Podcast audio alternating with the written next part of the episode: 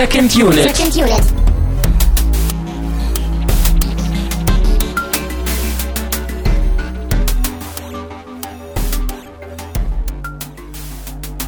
Herzlich willkommen zu einer brandneuen und super genialen Ausgabe von Second Unit. Mein Name ist immer noch und schon wieder Christian Steiner und ich habe bei mir einen ganz, ganz, ganz, ganz besonderen Gast, nämlich Tamino Mut.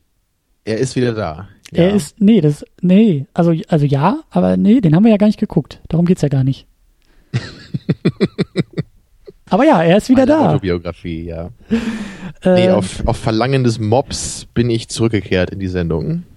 Du hast, also man muss es folgendermaßen beschreiben. Ich bin hier durch die Straßen von Berlin gegangen und habe mir nichts gedacht und dann war eben der 31. Ok- Oktober, ne, Halloween und auf einmal durchbrach von unten den Asphalt so eine Faust und diese Faust streckte sich so nach oben und dann hörte ich nur so ein Ich bin wieder da und dann Genau, und in der Faust war ein Mikrofon.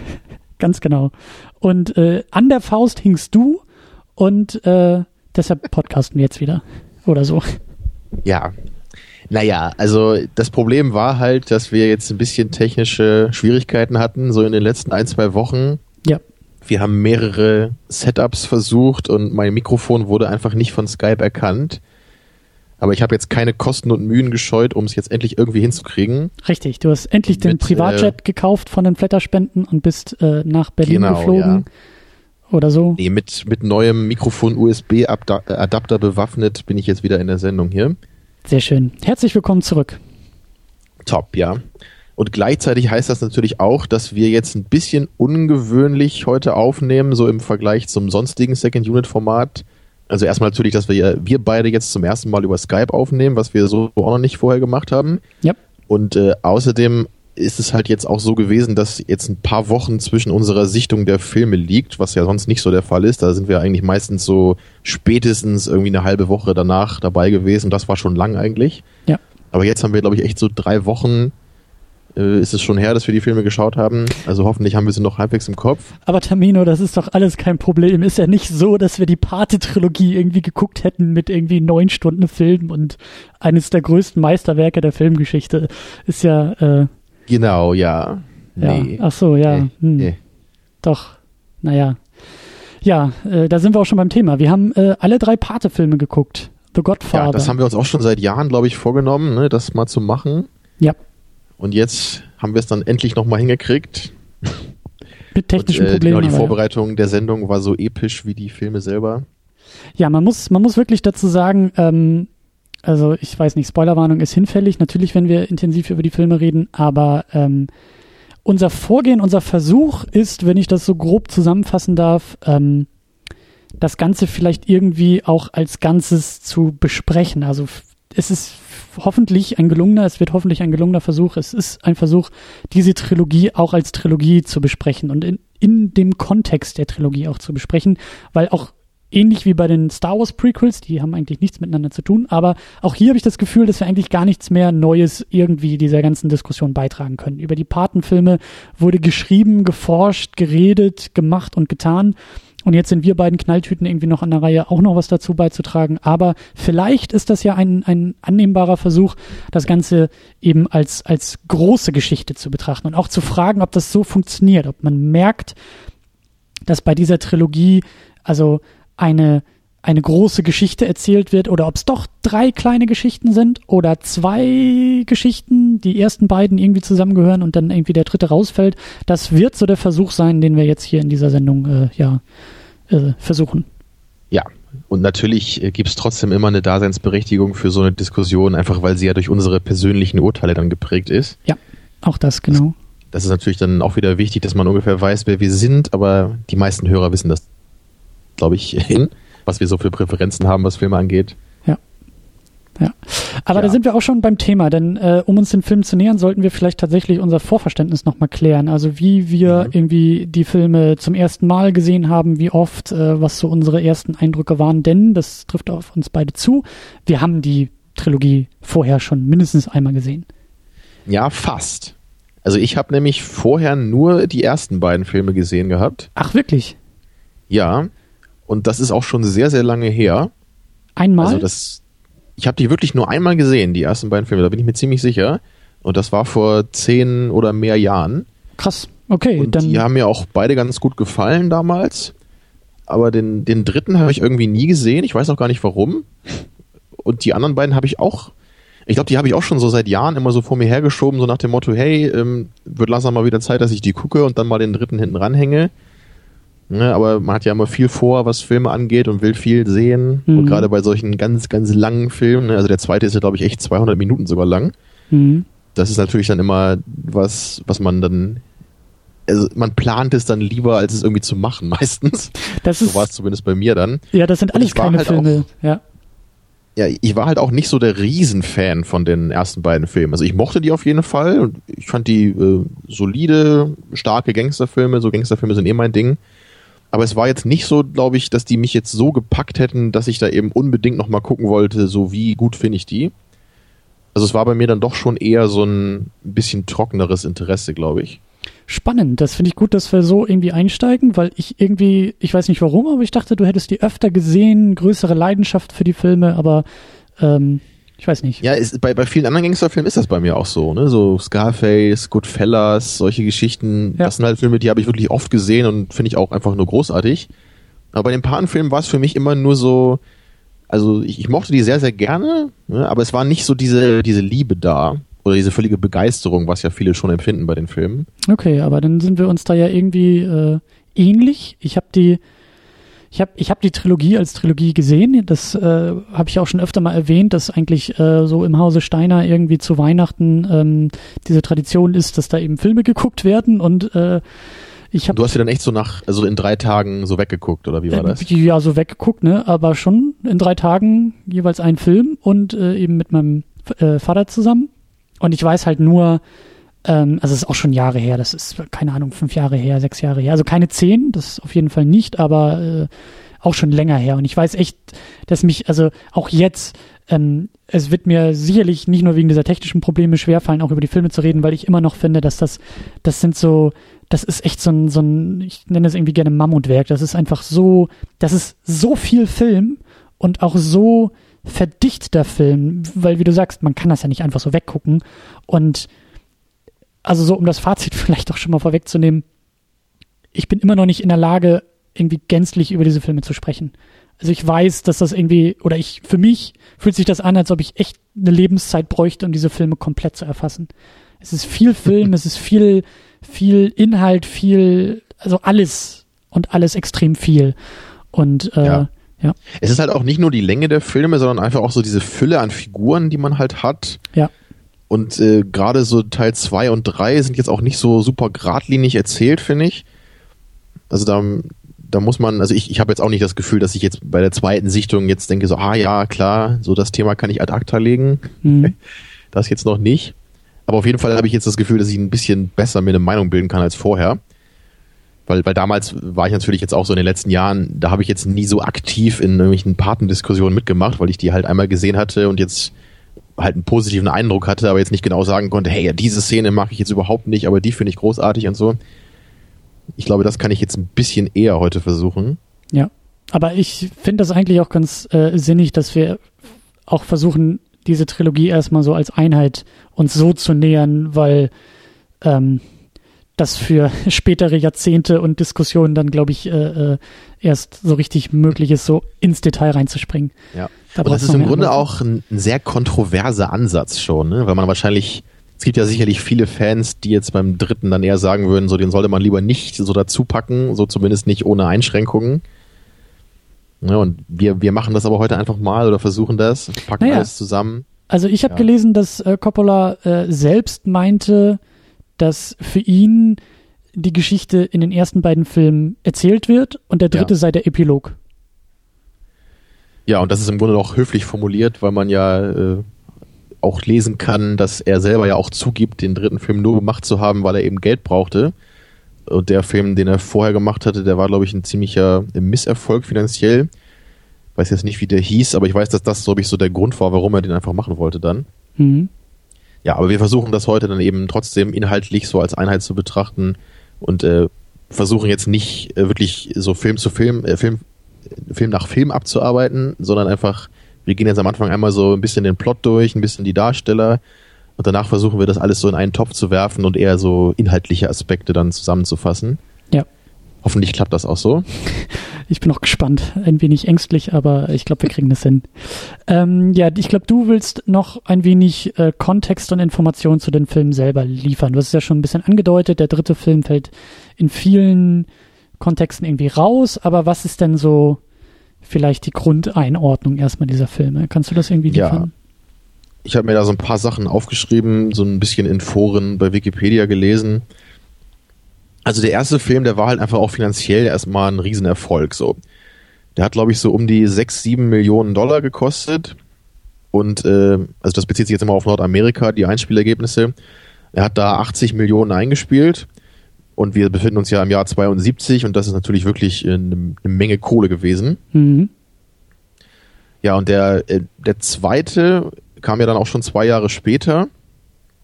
Ähm, der war ein bisschen teurer, so ungefähr doppelt so viel, so um die 13 Millionen, hat aber nur so 50 eingespielt. Also war immer noch ein, ein großer Erfolg so, aber jetzt nicht mehr so ein, so ein riesiger Einschlag, wie das beim ersten der Fall war. Und viele Kritiker hatten eben auch schon befürchtet, so bevor der Film richtig in den Kinos anlief, also da, da, da gibt es ja immer so Test-Screenings, ne, oder die Kritiker schauen den schon mal zwei Wochen vorher und so.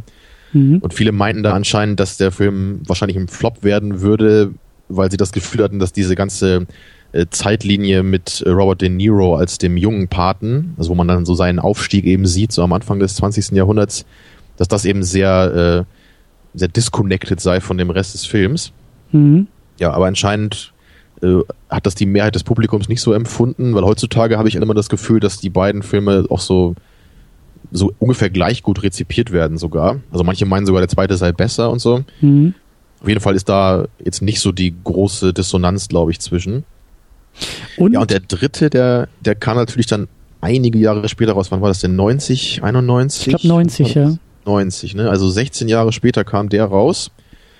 Und ja, wie wir gerade gesagt haben, ne, Coppola hat sich halt nur dazu entschieden, den zu machen, weil er Geld brauchte. Und ganz interessant ist eben auch, dass er, glaube ich, sechs Monate haben wollte vom Studio, um so ein Skript zu verfassen. Und Paramount hat ihm sechs Wochen gegeben. Und er hat es in sechs Stunden geschafft. das hätte Scotty geschafft, genau. Ach so, ja. naja, ne, und äh, meiner Meinung nach erkennt man das eben auch im Film, dass halt viele Ansätze, die vielleicht ganz interessant sind, da irgendwie da sind aber so richtig ausgereift, wie das jetzt besonders beim ersten für mich wirkt, ist das jetzt nicht so beim dritten. Und äh, das Budget von dem war dann 54 Millionen. Äh, muss man natürlich auch die Inflation im Kopf behalten, weil wir 16 Jahre später sind. Also ich vermute mal, dass das dann auch wahrscheinlich so von den Kosten ungefähr so das Doppelte wieder sein müsste von dem zweiten, also inflationsbereinigt. Mhm. Und der hat dann ähm, 140 so ungefähr eingespielt, also so ungefähr das zweieinhalbfache seines Budgets. War also wieder ein Erfolg, aber ich glaube, das ist schon so in, für Hollywood-Verhältnisse gar nicht so ein wirklicher Erfolg, ne? So zweieinhalbfaches Budget einspielen. Vor allen Dingen 1990, ne? Wo die, wo, also die ersten beiden Paten waren ja vor diesen Blockbuster-Filmen wie eben Star Wars und ich glaube auch vor dem Weißen Hai noch. Also das Kino hat sich in diesen 16 Jahren auch massiv geändert und äh, ja, auch die Messlatte für Erfolg und Misserfolg hat sich verändert. Ja, das stimmt schon. Und ganz spannend finde ich halt immer so dieses Verhältnis von Coppola mit diesen Paramount Studios, was, was so durch alle Filme sich zieht. Weil das beim ersten anscheinend so ein, das war so fast Star Wars mäßig, glaube ich, für ihn diese Erfahrung. Er hatte teilweise sogar das Gefühl gehabt, dass er gefeuert würde, weil er sich nicht so genau an das gehalten hat, was das Studio ihm vorgegeben hat. Und das, äh, da gibt's glaube ich auch in den Audiokommentaren immer einige Anekdoten von ihm zu ich weiß halt nur, dass es beim ersten wirklich richtig anstrengend für ihn war und er halt dauernd irgendwie Sachen ändern musste oder es halt nicht gemacht hat, obwohl er es sollte, ne, weil halt die, weil die Studios immer irgendwie Schiss hatten, dass das irgendwie nicht ankommt, was was sie da machen. Mhm. Und äh, diese diese Filme, also die ersten beiden, glaube ich zumindest, die basieren ja auf diesen Büchern von diesem Mario Puzo heißt der, glaube ich, ne? Mhm. Der hat ja diese Bücher, glaube ich, vorher geschrieben und dann hat er ja zusammen mit Coppola das Skript, glaube ich, erarbeitet. Genau, für die ersten beiden Filme. Genau. Und diese Bücher waren nämlich, glaube ich, auch ein ziemlicher Hit und deswegen ähm, bin ich mir jetzt aber gar nicht ganz sicher. Deswegen sollten die jedenfalls verfilmt werden, glaube ich. Ja, soll ich dir noch eine weitere das, Anekdote dazu erzählen? Ja. Der gute Herr hat auch ähm, die erste Buchversion äh, der ersten beiden Superman-Filme gemacht. die Produzenten, Oh. die, die, die Salkinds, also äh, Vater und Sohn, die ja sich da Mitte der 70er die Rechte geholt hatten für Superman und das ja auch sehr groß aufziehen wollten, haben eben äh, ihn beauftragt und der hat irgendwie, der hat wohl irgendwie 600 Seiten oder sowas verfasst und das war auch kein richtiges Drehbuch, aber das war so die, die Grundlage wohl, äh, nachdem dann die konkreten Drehbücher geschrieben wurden und die beiden Produzenten wollten halt unbedingt diesen Namen auf dem, auf dem Plakat stehen haben, ne? Also neben eben, ähm, äh, ja, auch Marlon Brando, der ja irgendwie mitgespielt hat, wollten sie eben unbedingt sagen können, Drehbuch von Mario Puzo, weil der eben mit den Patenfilmen auch Mhm. in Hollywood ja so eingeschlagen ist dann. Tja. Aber es ist natürlich schon irgendwie verständlich, dass halt so ein Studio eben finanzielle Interessen hat in erster Linie und deswegen haben die natürlich immer Schiss, wenn jetzt so ein Buch verfilmt wird, was halt relativ erfolgreich war, ne, dass dann der Regisseur sich vielleicht zu viele Freiheiten nimmt oder zu viel ändert oder irgendwie den, den Geschmack des äh, Filmpublikums jetzt nicht trifft und so weiter. Ne? Mhm. Naja, jedenfalls war das beim zweiten dann halt eine ganz andere Erfahrung für Coppola, weil halt nach dem Riesenerfolg des ersten hat das Studio einfach gesagt so, mach was du willst, so, das wird schon klappen. Ne? Und dann und dann hat's ja anscheinend auch relativ gut geklappt. Aber was ich So. auch so spannend finde bei dem zweiten Film, ist eben diese Entscheidung, äh, gleichzeitig das Sequel und Prequel zu machen, obwohl es, glaube ich, diese Begriffe auch noch nicht so wirklich gab. Aber eben die Vorgeschichte zu liefern und die Weitererzählung der, der, Ja. der Saga irgendwie. Das ist auch schon sehr, sehr ungewöhnlich. Und äh, der Godfather Part 2 ist ja, glaube ich, auch so der erste Film sogar, der dieses Part 2 im Titel hatte, was ich auch vorher nicht wusste. Mhm. Und das hat ja, glaube ich, so, also durch den relativ großen Erfolg äh, des Films hat das dann auch dazu geführt, dass man sowas heute eben andauernd hat. Also mit dem Film ging das anscheinend los, ne? so diese Sequel-Kultur. Ja. Ja, also Remakes gab es, glaube ich, schon, schon immer in Hollywood. Ja. Aber Sequels war anscheinend nicht so das Ding. Weil das äh, fand ich auch ganz lustig. Das stand auch so genau bei Wikipedia, so als Zitat, glaube ich, dass halt damals Leute dann auch so meinten oder Kritiker und, und Produzenten hatten irgendwie Angst, ein Sequel zu machen, weil sie halt meinten, so, hm, wieso sollte das die Leute interessieren, wenn man einfach quasi nochmal die gleiche Geschichte erzählt? und wenn man das so in, im Kontext des heutigen Kinos sich anschaut, ist das schon ganz niedlich, finde ich. Ja. Ja, weil heute würde man ja eher denken, dass die Produzenten denken, was, wir sollen eine neue Geschichte erzählen? Wieso sollte das denn Leute interessieren? Die kennen doch gar nicht die Leute, die da mitspielen. Ja. Ist ja wirklich so. Deswegen haben wir ja auch so Ja. viele Remakes und Wenn da nicht. Tony Stark in der Hauptrolle ist, warum soll sich das denn dann jemand angucken? Ja. ja. Naja. Jedenfalls beim dritten war das dann, glaube ich, auch wieder so, dass da das Studio dann wieder mehr seine äh, Finger im Spiel hatte. Merkt man ja schon allein wegen dieser recht knappen Bemessung des Skripts. Da hatte man dann wahrscheinlich schon wieder relativ große Befürchtungen, dass der Film halt nicht so äh, toll funktionieren würde nach dieser großen Zeit eben dazwischen. Mhm. Und meiner Meinung nach hat der dritte Film auch so einige Probleme, wo wir halt nachher natürlich noch ein bisschen zu kommen. Ja. Ja, vielleicht können wir dann damit so ein bisschen zu Coppola noch mal kurz gehen. Weil Ja. er ist ja schon ein ziemlich wichtiger Regisseur und obwohl ich jetzt gar nicht so viel von ihm gesehen habe, würde ich zumindest doch noch mal kurz ein paar Minuten über ihn reden wollen und, und seine Filmografie. Hast du denn noch andere Filme von ihm gesehen, also außer Godfathers und Apocalypse Now? Ähm, weiß ich gar nicht. Weiß ich gar nicht. Hast du die Filmografie so direkt vor dir? Wolltest du die direkt durchgehen oder? Ja, so, ich habe mir mal so das aufgeschrieben, was ich kenne zumindest. Mhm. Also das, was er vor dem Godfather gemacht hat, sagt mir alles überhaupt nichts und ich glaube, da ist auch nichts dabei, was jetzt irgendwie so als super Meisterwerk gilt. Das waren, glaube ich, alles so recht kleine Filme, paar Comedies, glaube ich, auch dabei. Sagt mir halt alles gar nichts, aber ich glaube, er, er fing so 1960 an, Filme zu machen. Und dann haben wir eben 72 den Godfather. Und er hat dann, glaube ich, zwischen den beiden Godfather-Filmen diesen The Conversation gemacht, von dem du hoffentlich mal gehört hast. Ähm, ja, ja, klar, na, ja, natürlich, ja. Mhm. Ja, also der ist mit Gene Hackman in der Hauptrolle, auch eine ziemlich coole Performance. Den habe ich auch nur einmal gesehen und das ist auch schon ein bisschen länger her, deswegen habe ich da jetzt auch nicht so die perfekte Meinung zu. Ich meine mich zu erinnern, dass Coppola selber mal gesagt hat, dass er das für seinen wichtigsten Film sogar hält, von allen, die er gemacht hat. Mhm. Und da, da geht's halt um dieses Surveillance-Thema, also über Überwachung. Und äh, du, du kennst ja bestimmt äh, Staatsfeind Nummer eins mit Will Smith, ne? Ja. Da ist ja auch Gene Hackman kurz dabei und er hat da, glaube ich, also die Rolle, die er da hat, die ist so eine Anspielung auch an den Film, weil er hat auch diesen äh, grauen Trenchcoat an und lebt da ja auch in so einer abgeschotteten äh, Fabrikhalle oder so, weil er Angst hat, abgehört zu werden. Mhm. Also das ist eine ganz klare Hommage an den Conversation-Film. Ich fand den halt damals ganz nett und ich will den auf jeden Fall auch nochmal gucken, so als, als nächsten Coppola-Film, denke ich mal wieder. Aber bei dem muss man halt echt wissen, der ist unfassbar langsam erzählt. und also prinzipiell habe ich ja nichts dagegen, aber bei dem Film passiert wirklich nicht viel. Der hat natürlich schon eine coole Atmosphäre und interessante Themen so, aber so richtig gepackt hat er mich jedenfalls nicht beim ersten Mal. Mhm. Naja, steht noch eine Zweitsichtung an. Ja, äh, dann kam, also der ist von 74, der Conversation, und der äh, Godfather 2 kam anscheinend auch in 74 raus. Und danach äh, begann dann erstmal diese große Odyssee mit Apocalypse Now, der dann 79 erschien. Die Dreharbeiten haben ja, glaube ich, irgendwie drei Jahre oder so schon gedauert, ne? Und der hat ja auch noch ewig am Skript da rumgearbeitet und dann hat Marlon Brando abgesagt und kam dann doch wieder und so. Also das war ja wirklich. da gibt es ja auch mhm. diese Bilder, wo er sich so, so halb ernst, halb scherzhaft so eine Knarre an den Kopf hält, so vom, am Set, mhm. Coppola. Das beschreibt, glaube ich, ganz gut so seine Stellung damals. naja, aber was halt rauskam, wissen ja die meisten, ist halt so einer meiner absoluten Lieblingsfilme. Und danach ist es halt schon ganz spannend, finde ich, weil dann gibt's äh, 83 hat er äh, The Outsiders gemacht und Rumblefish. Rumblefish habe ich mal gesehen, der ist mit, also beide Filme haben, glaube ich, einen relativ ähnlichen Cast und die befassen sich beide so mit so Jugendkriminalität und ein bisschen Coming of Age ist da auch drin und so Crime-Drama. Und, und die sind beide auch relativ gut rezipiert noch so, auch wenn es halt auch eher so kleinere Filme sind, jetzt gar nicht so wie Apocalypse Now und Godfather vorher. Und Rumblefish habe ich mal gesehen, Mickey Rourke spielt da auch mit, noch äh, mit hübschem Gesicht von damals, ne, und nicht vor der Boxkarriere nach seiner Boxkarriere. Ja. ja, aber die, die sind auf jeden Fall ganz interessant, diese Filme gehören, glaube ich, beide so ein bisschen zusammen. Die hat er auch so back-to-back -back gedreht und haben halt eben ähnliche Themen. Ja, und danach habe ich jetzt auch mal so geguckt, also die waren von 83 und äh, was so danach kam, waren jetzt auch alles so ein paar Filme, von denen ich nie so wirklich gehört hatte und die alle so recht schwach rezipiert waren. Und dann kam eben 90 der Godfather 3.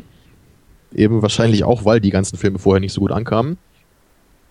Und dann ist, glaube ich, der einzige Film danach, den ich noch mal kenne, ist dieser Dracula-Film von ihm. Vielleicht kennst du den mhm, von 92? Nee. nee. Nee, auch nicht. Den mag ich eigentlich ganz gerne, auch wenn der, glaube ich, auch so recht kontrovers diskutiert wird. Also ich habe schon das Gefühl, dass viele da sehr von begeistert sind, so wie ich auch, weil der hat einen sehr geilen Look und sehr bunt. Also das ist eigentlich die ganz klassische Dracula-Geschichte, aber eben mit einem sehr coolen, extrovertierten Style und äh, vielen guten Darstellern auch. Also Anthony Hopkins ist dabei, Keanu Reeves, äh, naja, gute Darsteller, äh, hehe. Und äh, aber besonders cool ist eben äh, Gary Oldman da als Dracula. Also der Film hat auf jeden Fall was. Ja, und äh, den einzigen Film, den ich danach, von dem ich überhaupt mal gehört hatte, ist The Rainmaker von 97.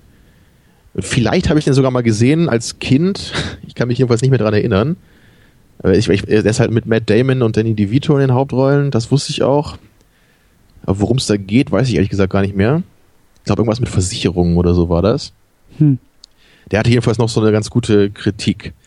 Aber wie gesagt, ne, ich habe halt eben gesagt, 92 war dieser Dracula-Film, 97 ist The Rainmaker und alles andere, was halt irgendwie sonst dazwischen noch rauskam oder danach, das ist entweder extrem schlecht rezipiert also es gibt da diesen einen Film noch, den, der ist mit Robin Williams, den Titel habe ich jetzt gerade vergessen. Der spielt da, glaube ich, irgendeinen so Erwachsenen, der irgendwie geistig noch so ein Kind ist oder so. Mhm. So eine Comedy, die hat irgendwie fünf Punkte bei IMDb oder so. Und er hat dann noch irgendeinen so Horrorfilm gemacht, glaube ich, vor ein paar Jahren, der heißt Twixt. Ich glaube 2011 oder was. Und der hat nicht mal fünf Punkte bei IMDb. Also das wäre fast interessant, den zu gucken, einfach nur um zu sehen, was das äh, Obskures ist. ich meine. Also das Einzige, was ich da gelesen habe, war, dass irgendeiner halt schrieb bei äh, IMDb, was? Das ist der gleiche Regisseur, der die Patenfilme gemacht hat? Ich wollte gerade sagen, naja. das ist so oder so. Das, was du jetzt auch so ein bisschen erwähnt und erzählt hast, so Peak Coppola, also sein Höhepunkt war ja dann wohl doch so in den 70ern. Pate 1, 2, Apocalypse Now und danach also auch kulturell, ne? So, was sind denn eben so die, wenn du den Namen Francis Ford Coppola hörst, denkst du zuerst an die Filme. So, und die sind halt alle irgendwie ja. aus den 70ern.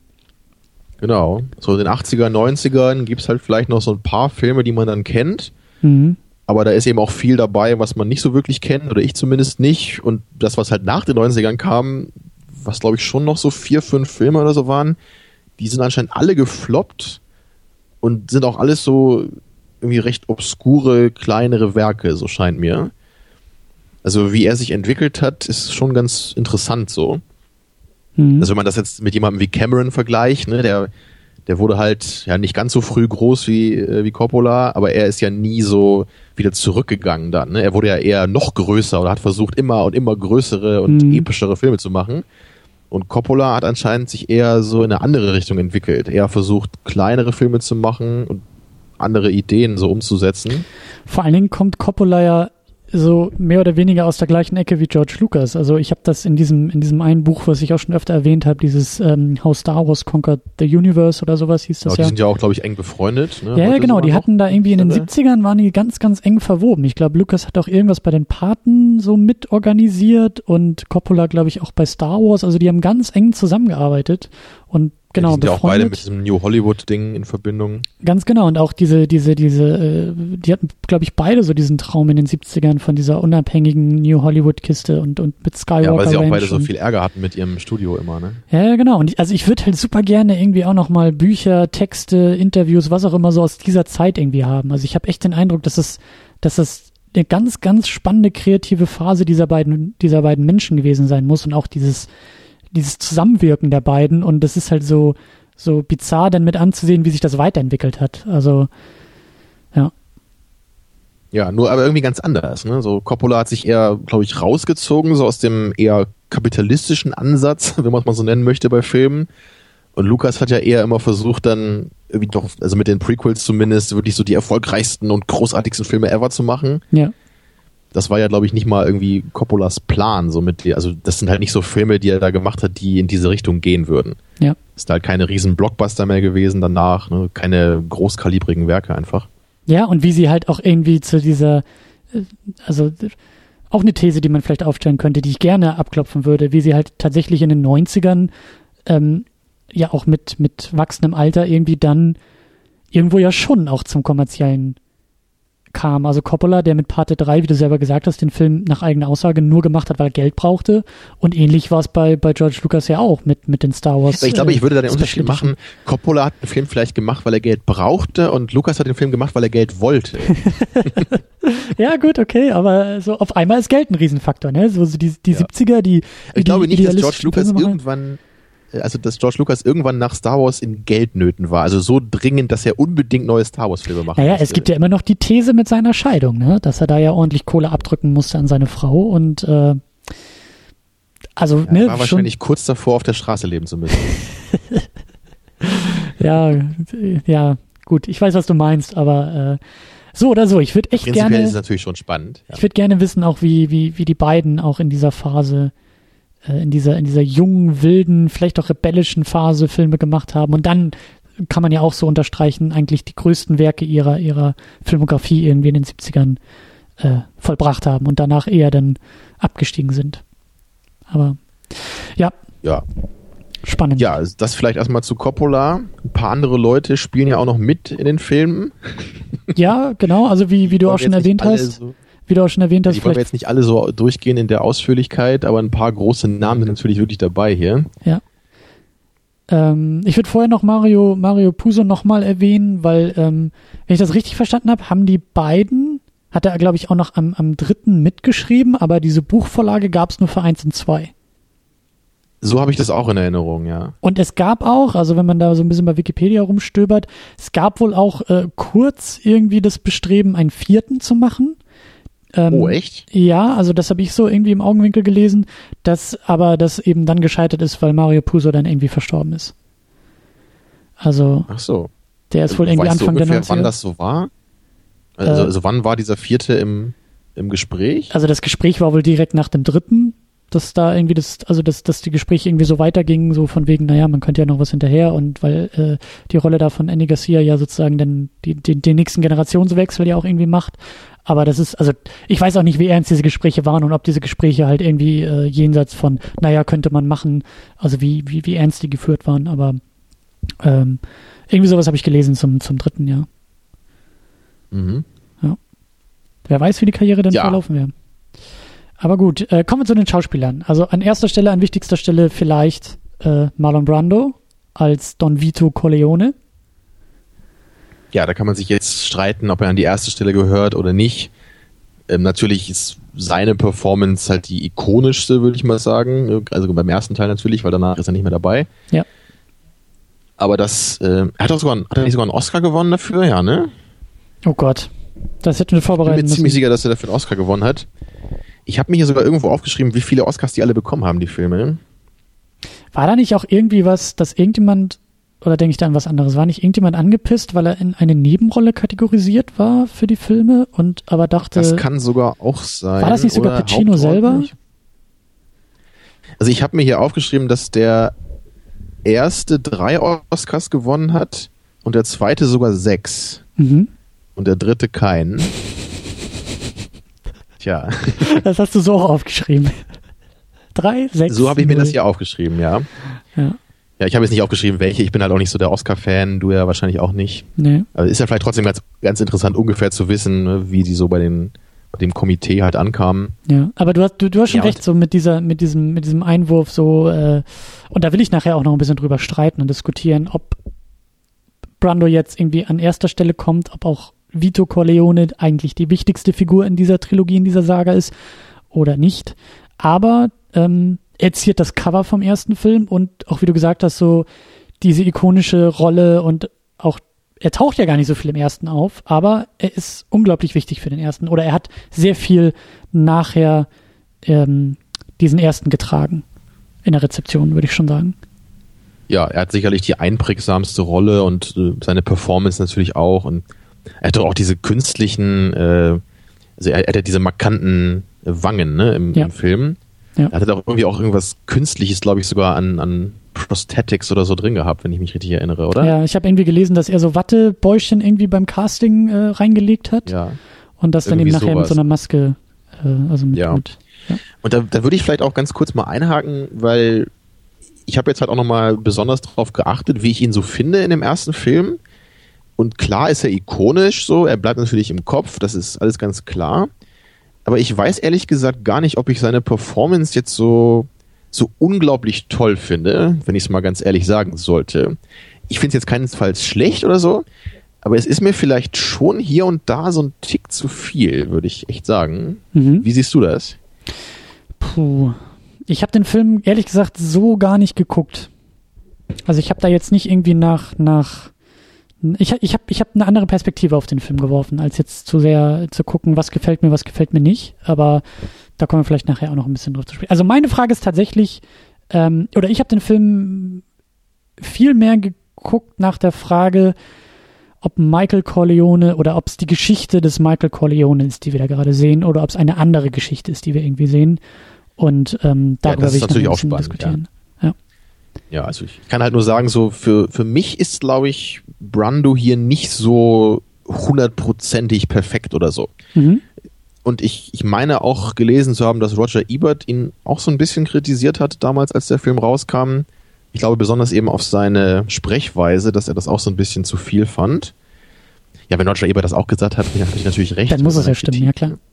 Eben, ja. Also ich, ich meine halt nur, ähm, es ist so ein bisschen so ein Hollywood-Acting, finde ich. Es ist so dieses, es wirkt auf mich fast so ein bisschen so auf, auf einen Oscar hingeschrieben. Mhm. Das, ich weiß nicht, ob das jetzt wirklich so war oder ob er es wirklich so versucht hat, aber wenn ich das heute so gucke, habe ich so ein bisschen den Eindruck, dass es so ist. Ich, Mhm. ich hoffe, du weißt, was ich meine damit. Ne? Ja, es geht so in die Richtung Filme- von Most Acting, wie wir es ja auch immer nennen. Oder? So ein bisschen, ja. Und es, es muss ja auch nicht per se schlecht sein, wenn jemand halt so eine Rolle spielt. Aber wenn ich das zum Beispiel mit der Performance von Al Pacino so im zweiten Teil vergleiche, dann gefällt die mir auf jeden Fall besser da. Ja. Und da, da habe ich nicht so das Gefühl, dass das so äh, too much ist teilweise. Ja. Ja, ich hoffe, das klingt auch nicht so negativ jetzt. Es, es ist halt eher so gemeint als Antwort auf diesen unglaublichen oder das unglaubliche Lob, was, was Brando eben meistens bekommt für diese Performance. Und also seine Performance in Apocalypse Now ist zum Beispiel für mich deutlich besser, obwohl er da ja noch weniger Screentime hat. Das ist ein Punkt, über den, äh, das wollte ich auch noch mal kurz erwähnen. Also ich war echt überrascht, wie wenig Screentime Brando in dem ersten hat, obwohl ja irgendwie er diesen ersten Film so überstrahlt oder er diese strahlende Wirkung aus dem ersten Film irgendwie hat. Also diese, Ja. diese ganzen ikonischen Assoziationen vom Paten sind irgendwie für mich Brando und das hat mich überrascht. Oder das kommt ja auch überrascht. fast alles so aus dem ersten Drittel des Films. Ne? Genau. Weil dann wird er ja angegriffen, Ja. dann ist er lange im Krankenhaus und dann äh, Ja. krank und alt, so, ne? Ähm, Genau, aber lass uns vielleicht noch ein bisschen weiter durch die Liste gehen und Ja. nachher auch noch wieder zurückkommen, auch zu den Charakteren. Aber ähm, ja, an, an, an zweiter Stelle, also wir springen jetzt vielleicht mal in den zweiten Film auch schon, aber Robert De Niro spielt ja auch die gleiche Rolle. Äh, Im zweiten Film, nämlich in den Rückblenden. Da spielt er den Mhm. aufstrebenden Vito Corleone, was auch eine spannende Mischung ist. Die gleiche Rolle innerhalb dieser Trilogie von zwei verschiedenen Schauspielern besetzt zu sehen. Wenn, wenn ich mich jetzt nicht irre, sollte ursprünglich Brando selber das auch spielen. Mhm. Aber er hat dann aus irgendwelchen Gründen abgelehnt, glaube ich. Ist jetzt gefährliches Halbwissen, aber ich meine, das mal gehört zu haben. Aber äh, De Niro finde ich auf jeden Fall klasse in der Rolle. Also ich, ich kann mir gut vorstellen, dass das wirklich so der jüngere Corleone auch sein soll. Mhm. Ja, ich meine, wichtiger ist wahrscheinlich schon El Pacino noch insgesamt für die Filme, ne? weil er natürlich in allen Filmen dabei ist als einziger. Ja, Also als einziger von den ganz großen Hauptcharakteren, könnte man vielleicht sagen. ja. Und äh, ja, es ist ja wahrscheinlich bekannt, dass El Pacino so mein Lieblingsschauspieler ist. Und gerade im zweiten muss ich da auch echt sagen, da bin ich halt äh, einfach in der Hinsicht schon ziemlich begeistert vom Film. Einfach weil El Pacino da halt eine super Performance macht, eine Menge Screentime hat, ne, ordentlich in Action ist. Im ersten ist das ja noch ein bisschen anders. Ne? Da ist er ja eigentlich nur so einer von vielen Charakteren. Ja. Und ich meine mich sogar noch erinnern zu können, dass ich ein bisschen überrascht war bei meiner Erstsichtung vor vielen Jahren, dass er am Ende so diese Familiennachfolge antreten soll. Weil, also ich glaube, das macht schon Sinn, dass man vielleicht denkt, wenn man den Film zum ersten Mal guckt, dass es halt eher James Caan ist, ne, als Sonny, Mhm. weil er ist ja eigentlich so ein bisschen der wichtigere Typ und äh, als er dann stirbt, klar, dann ist halt irgendwie keiner mehr da. Aber so, der Film wirkt für mich irgendwie so ein bisschen so gemacht, als wäre er eigentlich der äh, logische Nachfolger, ne? Ja. Ja, also in der Hinsicht ist das auf jeden Fall ganz cool erzählt auch. Mir, Dass mir halt dieser Michael, ne, dieser, äh, dieser, Michael Corleone, El Pacino, ne, dieser recht unscheinbare Typ, der am Anfang ja in dem, äh, beim Militär war und dann halt irgendwie auf diese Hochzeit kommt und man sieht halt auch so ein paar Szenen mit ihm, aber er wird eben immer wichtiger und wichtiger so im Laufe des Films. Ja. Und äh, für mich war das irgendwie sehr, sehr schön, einen jungen und einen sehr dynamischen, einen sehr ähm, auch irgendwie so auf, auf, auf, auf dem Höhepunkt vielleicht seiner, seiner Schaffenszeit oder in einem sehr wichtigen Punkt seiner Schaffenszeit, diesen jungen El Pacino auch nochmal zu sehen. Also das, das äh, hat mir auch sehr, sehr gut gefallen. Und ich war irgendwie auch erstaunt, weil in mir irgendwie der Gedanke kam, oder ich, ich dann irgendwie gesehen habe, wie krass ja eigentlich Pacino auch schon fast seine ganze Karriere um diese Rolle oder um dieses, ja nicht Image, aber um diesen Michael Corleone vielleicht irgendwie auch gestrickt hat. Also ich war überrascht, wie viel äh, ähm, äh, Tony Montana irgendwie da drin oder oder äh, als Potenzial erkennbar ist. Ja, also wie gut auch auf einmal diese Rolle Tony Montana im Zusammenspiel mit Michael Corleone irgendwie funktioniert, so als Ja, also man sieht bei Pacino ja ganz klar in seiner Karriere, dass er nach den Patenfilmen zu, zu einem ganz großen Anteil immer wirklich Gangster gespielt hat Ja. oder irgendwie so Cops. Ja. Also das war, ich weiß nicht, ob es wirklich 50 Prozent seiner Filme waren, aber ich so vom Gefühl her würde ich echt sagen, so in jedem zweiten Film, wo er drin ist, ist er irgendwie ein Gangster oder ein Cop. Und wie viel er auch So. gerade in dieser Gangsterrolle, auch in dieser in dieser in dieser Mafia-Rolle oder so, also wie viel er auch aus den unterschiedlichsten Variationen da wieder rausziehen konnte. Ja, also äh, Tony Montana Mhm. ist so eine Variante, die eben vielleicht so eine Art alternativer Michael Corleone sein könnte, der einfach zu viel seine Drogen nimmt und einfach zu dü- zu, Ja, zu also gerade gerade überheblich im ist. zweiten Teil, ne, da liegt dir der Vergleich ja nahe dann. Genau. Aber gleichzeitig ja auch in ähm, Carlitos Way ja sozusagen auch wieder eine andere Variante drauf wirft.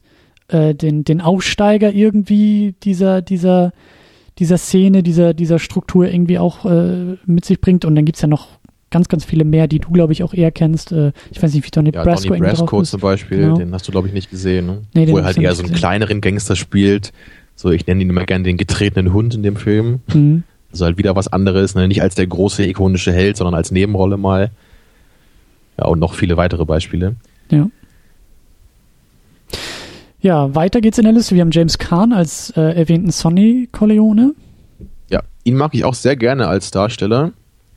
Ich kenne jetzt auch nicht so viele Filme mit ihm. Er lebt ja, glaube ich, auch immer noch, ist auch schon ziemlich alt inzwischen. Ja. Aber gefällt mir sehr gut in, in der Rolle als dieser sehr aufbrausende Sohn eben. Ja. Und daher gibt's ja auch diese schöne Prügelei, wo man halt, also im ersten Teil, wo ich immer finde, dass man halt sehr deutlich sieht, wie sie an- aneinander vorbeihauen. Ist das die Nummer, naja. wo er da auf der Straße den äh, Typen zusammenschlägt? Genau, das ist, glaube ich, dieser, ähm, äh, genau, der Mann von seiner Schwester, ne, der dann. Ja, ja. Haben ja einmal diese Szene, wo sie dann irgendwie Geschirr äh, durch die Gegend schmeißen und dann laut rumschreien. Ja. Und danach konfrontiert er ihn ja.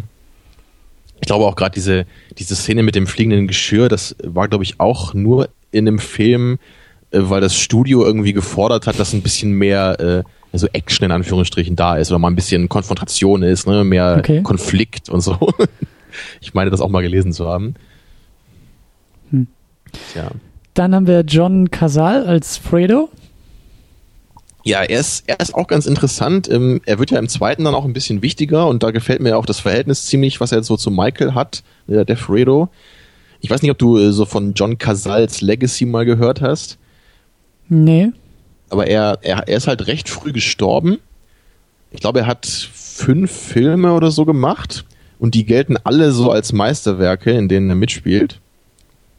Also er ist halt in den ersten beiden Patenfilmen dabei er ist in dem Dog Day Afternoon dabei, ne, auch mit Pacino zusammen. Und dann ist er eben noch in diesem The Deer Hunter, mhm. den ich ziemlich furchtbar finde persönlich, aber der auch generell als ziemlich äh, Klassiker gilt. Und ich glaube, er ist auch in The Conversation noch dabei gewesen. Also in irgendeinem anderen Film ist er, glaube ich, auch noch, wo er, der halt auch so als generelles Meisterwerk gilt. Mhm. Ja, ich glaube, er ist halt schon mit 40 oder so gestorben oder noch früher vielleicht. Also daher hat er halt so eine gewisse Legacy. Das war halt, immer wenn man ihn in so einem Film sieht, ist es halt irgendwie so ein Meisterwerk so quasi. Mhm. Ja, und ich, ich, mag ihn auch so. Er, spielt den, diesen, diesen Fredo, den sehr zögerlichen, schüchternen Bruder, trifft er auch sehr gut, finde ich. Er war, er war auch Teil der Corleone-Familie, oder? Ja, genau. Okay, ich habe das. Ich, ich glaube, er heißt auch wirklich Frido Corleone. Ich glaube, er ist auch wirklich ein leiblicher Bruder von Michael. Okay, weil er halt auch in der IMDb, glaube ich, nur als Fredo äh, aufgeführt war. Ja, aber ich glaube, im Film ist es, wird es, glaube ich, so gesagt, ja. Okay. Ich glaube halt nur, nur der Tom Hagen, wer der dann der nächste Charakter wäre, hier von äh, Robert Duval gespielt. Ja, er war dieser ja, glaube ich, nicht ein adoptierte Bruder, Sohn. Genau, er ist kein leiblicher Bruder. Mhm. Er ist ja dieser Anwalt, finde ich auch sehr cool. Und äh, er ist ja dann auch im zweiten nicht mehr dabei gewesen, äh, weil ihm, glaube ich, das Studio einfach nicht mehr genug. Nee, war das nicht im dritten war er nicht mehr dabei, oder? Ach, das weiß ich auch schon nicht mehr. Das ist immer schwer. Es ist schon ein paar Wochen her und dann vergisst man sowas gleich wieder. Also ich glaube, im dritten war er nicht dabei. Nee, genau, im dritten war er nicht mehr dabei. Genau, im zweiten war das Brando, der nicht mehr dabei war, und im dritten war es eben ähm, Duval, der nicht mehr dabei war, weil der da halt einfach zu wenig Geld äh, bekommen sollte, nach seiner Meinung. Mhm. Ja, und das, das ist halt auch immer was, was im dritten ziemlich kritisiert wird. Und das ist halt schon natürlich schade, wenn so im Laufe dieser Reihe immer so ein paar Schauspieler verschwinden, die man halt gerne mag und die wichtige Rollen hatten zuvor. Ja. Ja, lässt sich natürlich manchmal nicht vermeiden, aber wenn halt nur so Geld als Grund da ist, finde ich es halt auch immer sehr schade dann. Hm. Naja. Dann so haben wir Diane haben wir Keaton als Kay Adams, die Frau, Schrägstrich Freundin von äh, Michael Corleone. Ja, auch bekannte Schauspielerin. Mhm. Macht auch eine solide Performance hier, aber so völlig umgehauen bin ich davon jetzt nicht, was sie so macht. Mhm. Ich weiß auch gar nicht aber mehr, ob sie im zweiten Film eigentlich so wichtig war. Oder war das nur im ersten und dritten? Sie ist im zweiten auch schon wichtig. Ne? Sie ist jetzt nie so der Kern des Films aber es gibt ja im zweiten diese sehr äh, starke Szene, finde ich, äh, ganz am Ende, ne, wo, wo sie dann ja irgendwie sich von ihm trennen will, von Michael, ne, und dann so meint, ich nehme dir die Kinder weg und dann, wie halt Michael dann so darauf reagiert, so nach dem Motto, so, weißt du eigentlich, wer ich bin hier? Glaubst du mhm, wirklich, dass ich zulassen würde, dass du mir meine Kinder wegnimmst, so, ne? Also der Dialog, der, den finde ich schon ziemlich cool auch von beiden gespielt. Mhm.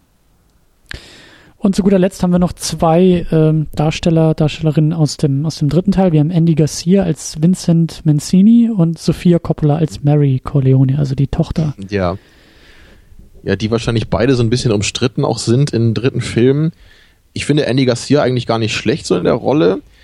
Ich habe eher das Gefühl, dass äh, also die Rolle selber einfach nicht weit genug oder nicht gut genug geschrieben ist, dass er da wirklich richtig glänzen könnte also er, er hat ja so ein bisschen die Funktion, dass er so unter die Fittiche von Michael kommt ne, und er soll ja so ein bisschen der neue Pate irgendwie werden. Ja.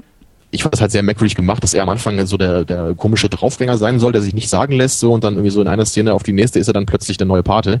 Ich fand diesen Wandel da sehr merkwürdig geschrieben. Ja. Ja, und, und Sof Sofia Coppola, die, die, also die ist ja auch Regisseurin und äh, hat dann auch so Filme gemacht, die vielleicht der eine oder andere kennt. Also am bekanntesten ist sicherlich der Lost in Translation von ihr, mit dem ich jetzt auch nicht so viel anfangen kann. Das ist aber, glaube ich, auch der einzige, der wirklich gut rezipiert ist von ihr. Ich weiß, dass die noch diesen, sie hat auch diesen Film mit Kirsten Dunst gemacht, wo sie immer irgendwelche bunten, bunten Kleider anhat, da dieser Marie Antoinette oder so. Den habe ich nicht gesehen, aber äh, möchte ich, glaube ich, auch nicht sehen. Mhm. Ja, jedenfalls wird sie hier, hier als Schauspielerin, also sie wird, sie wird ziemlich gehatet, kann man schon sagen, so in allen möglichen Internetforen. Fandst du sie eigentlich auch so schlecht, wie alle immer sagen? So? Das ist schon aufgefallen und nicht unbedingt gut. Ja, ich, ich würde jetzt auch sagen, das war jetzt keine tolle Performance oder so, aber dennoch muss ich schon sagen, ich fand sie jetzt nicht so schlecht, dass mich das jetzt so aus dem Film geworfen hätte. Ich glaube, ihre Rolle ist auch nicht besonders gut geschrieben, oder? Das war doch nur so ein bisschen dieses äh, Papa, du weißt gar nicht, was gut für mich ist und ich renn jetzt hier heulend weg Ja. und irgendwie so ein bisschen so. Ich glaube, sie hat auch nicht das ist beste so die- Material zum Arbeiten, sagen wir es mal so. Sie ist so die typische weiche Tochter, die sich missverstanden fühlt, ne? Und Ja. ja, es, ich, ich weiß nicht, ich meine, es war jetzt kein gutes Schauspiel, das stimmt schon. Aber ich, ich würde jetzt niemals sagen, dass sie für mich den Film kaputt gemacht hat. Da gibt's andere Sachen, die ich deutlich gravierender finde, so an Problemen bei dem dritten Teil. Ja. Ich weiß halt nur, dass ursprünglich, glaube ich, Winona Ryder vorgesehen war für die Rolle. Wäre vielleicht auch spannend gewesen, sie da zu sehen. Ich glaube, sie hatte dann abgelehnt, weil sie gerade diesen Edward Scissorhands gemacht hat zu der Zeit. Ja. Ja. Ja, manchmal ist es halt so bei Filmen, ne? da kann man sich immer fragen, wie wäre es denn gewesen, wenn die und die Person vielleicht die Rolle gespielt hätte. Ne? Aber naja, kann man halt nicht wissen. Ne? Ja. Lass uns vielleicht noch einen ganz kurzen Bogen zurückschlagen, bevor wir wirklich eintauchen. Und zwar sollten wir vielleicht wirklich so kurz und knapp, wie es irgendwie geht, nochmal auch für uns beide die, die Filme nochmal etwas äh, in Erinnerung rufen. Also, ja, Ja, es beginnt, der erste Film, äh, Don Vito Corleone auf einem Familienfest und er bekommt jede Menge, äh, was sagt man, Bittstellung, äh, äh, Gefallen werden ihm da irgendwie abgerungen. mhm. Genau. ja da, da sieht man gleich, wie das äh, Imperium der Corleone-Familie funktioniert, ne? diese Mafia-Konstruktion. Obwohl ja, glaube ich, der Begriff Mafia nie fällt in den Filmen, wenn ich mich nicht irre. Mhm. Ich glaube, das war sogar, im, ich glaube, im zweiten war das sogar irgendeine so eine Bedingung, meine ich auch mal gelesen zu haben. Ja. Weil die Mafia ihn mitfinanziert hat, oder was? Nee, das, das, da kann ich mich leider nicht mehr dran erinnern, aber ich habe das auf jeden Fall gelesen, dass in einem der Filme, also im Skript stand, glaube ich, dann irgendwie ein oder zweimal so Mafia drin oder Cosa Nostra halt. Und irgend, irgend so eine Vereinigung oder so, also nichts Kriminelles, hat sich irgendwie dagegen ausgesprochen, dass das benutzt wird in dem Film. Warum, weiß ich jetzt nicht mehr. Mhm. Und dann meinte Coppola halt, hm, okay, es steht irgendwie zweimal im Skript, dann streich ich es halt, das geht auch so. Ja. Naja, darum geht's jetzt auch nicht wirklich. Es geht halt darum, dass du halt dann sofort siehst, wie dieses Imperium eben funktioniert, ne? Durch diese Gefallen eben. Und diese Ja, das wird, glaube ich, auch gesagt. Ist das nicht irgendwie so, dieses, äh, hier seine erste Tochter heiratet und deshalb muss er, glaube ich, irgendwie jeden Gefallen sogar durchgehen lassen oder irgendwie sowas? War das so? Weiß ich, gar Ich, nicht mehr. ich, ich meine sowas irgendwie gehört. Auf jeden Fall, ja. Also Familienfeier und, äh, und äh, Ja, du, du erfährst ja später im Film auch, dass eben die Corleone-Familie so gerade so politisch, glaube ich, einen sehr starken Einfluss hat, ne? so viele Politiker geschmiert hat und deswegen mit vielem durchkommt. So, aber der, der größere Plot, der sich dann so, oder der größere Konflikt, der sich eben entwickelt, ist, dass ähm, andere konkurrierende Familien eben ins Drogengeschäft einsteigen wollen, aber Don Vito eher ja, konservativ ist und damit nichts zu tun haben will und bei den ursprünglichen Sachen so wie Glücksspiel und Alkohol bleiben will. Und das führt dann eben dazu, dass äh, es, es versucht wird, ihn umzubringen, in der Hoffnung, dass dann sein Na Nachfolger, also Sonny oder Michael oder wer es dann wird, dass der dann eben offen ist, um den neuen, den, den, äh, den neuen Markt so mit zu erschließen mit den anderen Familien zusammen. Und das Ganze spielt, glaube ich, so in den 50ern, ne? Also relativ knapp nach dem Zweiten Weltkrieg. Ja, ich weiß gar nicht, ist es Ende 40er oder 50er? Ja, so um den Dreh jedenfalls. Ja, auf jeden Fall sieht man das ja an der Figur von Michael Corleone, der so ein bisschen als Außenseiter auftritt und eben in seiner Uniform da zur Familienfeier kommt, mit, eben mit ja. Kay, mit seiner Freundin und äh, ähm, durch den Krieg halt auch so ein bisschen, glaube ich, rausfällt. Genau, und er entwickelt sich dann im Laufe des Films immer mehr als also zum Nachfolger von Vito er ist dann nicht bereit, eben mit den, mit den anderen Familien diesen neuen Weg einzugehen und dann kommt es eben auch zum Krieg und äh, Sonny wird erschossen und äh, ja, viele tragische Ereignisse geschehen, manche Leute verraten sich und ja. genau, dann, dann muss Michael halt noch äh, so einen Kopf von einer anderen Familie umbringen, muss dann zwischendurch nach Italien fliehen, also einiges passiert. Jedenfalls am Ende kommt es dann dazu, dass der Krieg beendet ist. Die Corleone-Familie hat ihr ähm, ich glaube, sie haben dann irgendwie so den, den Frieden irgendwie gemacht, aber haben dann den Plan, äh, New York zu verlassen und nach Las Vegas zu gehen, wo der Fredo, glaube ich, auch vorher schon hingeschickt wurde, um da so ein bisschen was klar zu machen. Ja, also der Film endet dann damit, dass Michael der neue Don ist und Ganz sich genau, auf ja. nach Las Vegas macht, um da das neue Syndikat sozusagen zu begründen. Ganz genau. Und, und da steigt dann der zweite Film auch genau ein. Und was ich noch ein, äh, äh ergänzen würde, ist halt eben ähm, die Rolle von Michael, dass er eher widerwillig beziehungsweise ähm, aus einer gewissen Logik heraus diese Rolle übernimmt, weil ich glaube, es beginnt ja damit, dass, äh, also das habe ich noch so im Kopf, dass die ja irgendwie da in diesem Hinterzimmer sitzen und die Pläne schmieden und Michael einfach sagt, naja, es ist, es, also es führt kein Weg drumherum, ich muss den Typen umbringen, irgendwie, weil ich die besten Voraussetzungen habe, irgendwie mich kennt keiner oder irgendwie argumentiert er ja, ja. so rum und äh, er will ja eigentlich gar nicht in diese Rolle. Er will überhaupt Vor nicht allem in diese ist sein Familie. Anspruch dann auch, äh, dass er, das sagt der Kay ja auch immer, er will die Corleone-Familie zu so einem ganz legitimen Geschäft machen, ne? so, so legit Business, sagt er glaube ich immer. Ne? So, und das, das wirft sie ihm dann am Anfang des zweiten Teils ja dann auch genau vor, weil ich, ich glaube, er sagt am Ende vom ersten irgendwie so in so und so vielen Jahren sage ich, verspreche ich dir, äh, sind wir absolut legal. Ja, wir haben nichts mehr mit irgendwelchen kriminellen Machenschaften zu tun hier. Ja. Und dann setzt der zweite Film irgendwie fünf Jahre, glaube ich, später an und dann sagt sie ihm gleich am Anfang, hey, du hast mir damals gesagt, äh, ne, du willst nichts mehr mit dem Verbrechen zu tun haben. Jetzt sind wir an dem Punkt, aber was ist passiert? Ne? Und so sieht man dann, wie halt Michael eben es halt nicht schafft, aus dieser, ja, aus diesem Sumpf irgendwie rauszukommen des Verbrechens. Ja, den, den zweiten Teil finde ich auch ein bisschen schwerer zusammenzufassen, glaube ich, weil da einige Sachen passieren, so der grobe Plot ist auf jeden Fall, dass am Anfang wird halt versucht, ihn umzubringen, bei ihm in seinem Anwesen. Und er versucht danach rauszufinden, wer das eben war, ne, wer ihn verraten hat, wer diese Killer auf seinen Hals geschickt hat. Ja. Hat er dann mehrere Verdächtige. Das ist dann einmal so ein, so ein recht großer Kartelltyp, glaube ich, in, in, wo war das nicht, auf Kuba, ne, genau. Genau, dieser, dieser Kubaner ist da, dieser große Gangster, mit dem man sich dann irgendwie auseinandersetzen muss. Fredo hat er dann auch im Verdacht ne, und dann versucht er halt so viel rumzuermitteln, um das rauszufinden. Dann hat er noch Ärger mit dem Gesetz, muss sich so einer Gerichtsverhandlung stellen, alles Mögliche halt.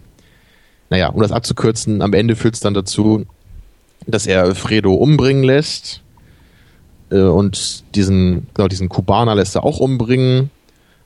Und äh, am Ende sitzt er dann wirklich einsam, apathisch, äh, nachdem er auch sich ja. Mit Kay krass gestritten hat ne, und ihm die Kinder an sich gerissen hat, so alleine, sitzt er halt dann ganz alleine in seinem Zimmer und guckt halt so ins Nichts. So endet der Film dann. Ja. Was ich auch sehr schön finde. Und ganz wichtig, nicht, nicht zu vergessen, so die zweite, nein, nicht Hälfte, aber so die äh, inhaltliche Hälfte ist dann ja, ja auch die Vorgeschichte genau. von, von Don Vito Corleone. Das kommt eben noch dazu, ja. Genau, der eben äh, zum Don wird und ich weiß auch gar nicht mehr, wie da die Details waren, aber eigentlich, was, was in meinem Kopf noch äh, geblieben ist, der sehr clever, sehr mutig und sehr direkt agiert und sich damit so einen gewissen Respekt aufbaut. Also ich glaube, das ist ja auch so eine Einwanderergeschichte. Ich glaube, er kommt ja irgendwie, oder war das nicht so, dass er irgendwie als Kind oder so nach New York kommt? Genau, er heißt ja auch Corleone, weil er, glaube ich, aus diesem italienischen Dorf kommt, was so heißt. Genau. Deswegen wird ihm ja dieser Name gegeben. Und äh, besonders wichtig ist da eben, dass er das halt auch, dass man da halt gleich sieht, wie er das eben schafft, nach oben zu kommen, indem er halt äh, sich halt auch um die Leute kümmert, so in seinem ja. Bereich quasi. Ne? Er, wenn da halt irgendwie Frauen Ärger haben mit äh, der Miete, die erhöht wird, ne, dann macht er sich halt auf, spricht mit dem Vermieter, erklärt das irgendwie. Also er hat da eben so seine ganz eigene Methode mit diesen Gefallen und Gegengefallen, die halt da so ein, also das wurde im ersten Jahr auch schon sehr deutlich ange, angesprochen. Und im zweiten ist es dann nochmal mehr ausformuliert. Ja, und vor allen Dingen ist das halt eben auch so dieses äh, Familienthema auch irgendwie fortgeführt. Ne? Also die Familie nicht nur als die, die leibliche Familie, sondern Familie auch als, ja. weiß ich nicht, soziologische, äh, soziologische Einheit von irgendwie Nachbarn, von äh, ja, Freunden und wie du gesagt hast, so durch Gefallen hinzugehörige äh, Parteien und, und äh, ja, da können ja. wir vielleicht später nochmal ein bisschen äh, genauer drauf zu sprechen kommen. Ja. Also jetzt dann vielleicht nochmal den, den dritten nochmal ganz kurz, ne? der, der spielt dann eben nicht nur fünf Jahre später wie der zweite, sondern was meinst du gerade, irgendwie 20 Jahre sogar später? Ja, ich glaube 21 Jahre später. 79 ja, oder so. Also, genau, also inhaltlich 21 Jahre später und eben 16 Jahre später erschienen. Ja, und äh, er hat dann, also der, der Film hat dann eher so diese, dieses Redemption-Moment, ne, so der, der Wandel von Michael jetzt in eine andere Richtung, dass er eben vieles bereut von dem, was er getan hat, äh, dass er auch versucht, irgendwie, also so ein Glaubensthema war ja auch so ein bisschen da drin, ne, dass er irgendwie Vergebung auch sucht bei der Kirche, ja. was ich auch ein bisschen merkwürdig fand. Ja, und, und das andere Thema ist eben, dass äh, Andy Garcia als dieser Vincent Mancini ist er, ist, ist er eigentlich ein Verwandter irgendwie, ein entfernter Verwandter oder wie war das? Er ist doch, glaube ich, der Cousin von, von Mary. Ja, stimmt, genau. Ein Cousin also der Neffe von der, von, von der von äh, Michael. Genau, von der Tochter, Schwester, oh, das ist kompliziert, ja. Familie, einfach Familie. Ja, genau, es ist doch, wer, wer ist denn die Mary Corleone? Das ist doch die Nichte, oder? Von, genau, das ist die Nichte von Michael, oder? Nein, das ist die Tochter, oder? Nee, Michael hat doch einen Sohn, oder? Ich dachte, er hat eine Tochter, weil das, das ist doch seine Tochter. Sophia Coppola ist doch die Tochter. Ich dachte, es wäre die Tochter von Sonny. Hm. Und kümmert ja. er sich deshalb um Naja, so mal, es sind viele Verwandte. Ja. Jedenfalls ist es die Nichte oder die Tochter. Eins von beiden ist es auf jeden Fall. nee, ich, ich bin mir ja, ziemlich sicher, ich bin mir ziemlich sicher, hat nicht, hat nicht äh, Michael zu Vincent gesagt, hier, du kriegst meine Nachfolge, aber Bedingung, Finger weg von meiner Tochter. Kann schon sein, ja. Ich kriege bei diesen ganzen Familienverstrickungen, da kriege ich Kopfschmerzen her. ja. naja, jedenfalls äh, ist sie halt äh, so ein bisschen in diesen Vincent verknallt, obwohl die ja relativ eng verwandt sind. Naja, und dieser Vincent ist eben so ein bisschen der rohe Typ, der eigentlich nicht so scheint, als wäre er äh, in einer guten Position, um diese Familiennachfolge anzutreten. Ja, aber im, im Laufe des Films versucht dann eben äh, Michael ihn so ein bisschen in diese Richtung zu bringen, also ihn zu formen in der Hinsicht, dass er ja irgendwie die Familie übernehmen kann später. Und das, boah, ich weiß gar nicht mehr, wie dieser komplizierte Plot mit dieser Kirche war. Da ging es irgendwie um Geld, äh, was die da irgendwie unterschlagen hatten und dann ging es nicht auch um halt auch wieder ein Attentat auf Michael am Ende. Naja, jedenfalls kulminiert das dann alles äh, in, bei so einer Opernvorführung, wo halt der Sohn von Michael da auftritt, weil er Opernsänger werden will. Und äh, es ist vielleicht gar nicht so ganz klar, wie das am Ende gemeint ist. Ich habe es jedenfalls so verstanden, dass Michael erschossen werden sollte und aber zufällig dann eben die Mary Corleone in den Weg kommt. Aber manche haben da, glaube ich, also ich habe da auch kurz gelesen bei IMDb, dass manche halt sich da gar nicht so sicher sind, ob das so gemeint ist oder ob wirklich die Tochter da im im Fokus stand des Attentats. Mhm.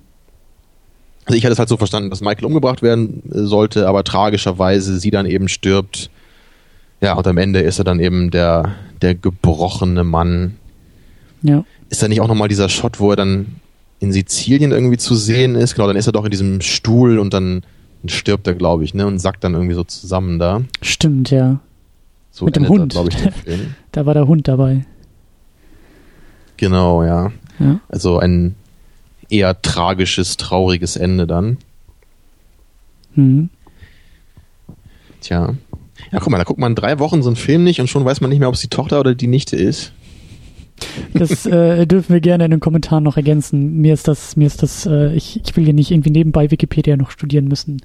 Das äh, Fact-Checking ist verboten in Podcasts. So muss das. Ähm, ja, aber lass uns mal eintauchen und äh, genau, wir haben jetzt hoffentlich einen groben Überblick gegeben, dass man ungefähr noch weiß, was so passiert in den Filmen. Ja. Womit fangen wir an? Fangen wir, äh, so wie, wie ich das hier in der Liste habe, fangen wir mit den, mit den Anfängen an. Ähm, die, die ich durchaus interessant finde, weil wir schon irgendwie ähnliche Momente haben in den, in den Filmanfängen. Also es geht irgendwie immer um so eine Familiensituation, Familienfeier und dabei auch diese ähm, ja auch mafiösen Familienangelegenheiten. Also gerade beim ersten Film geht's ja mit diesem äh, mit der Hochzeit, mit dem Familienfest los und eben äh, Don Vito, der da ja im Hinterzimmer ständig um irgendwelche Gefallen gebeten wird. Ja, und da muss ich auch gleich sagen, das hat mich wirklich überzeugt. Also da, jetzt können wir ja auch noch so ein bisschen anfangen zu werten, mhm. weil für mich ist es ganz klar so, dass ich den ersten als den deutlich stärksten Film empfinde. Den zweiten mag ich auch sehr gerne und bei dem dritten habe ich halt einige Probleme. Mhm. Aber wirklich so dieser Beginn des ersten, den, den hatte ich halt als so ein bisschen langatmig in Erinnerung.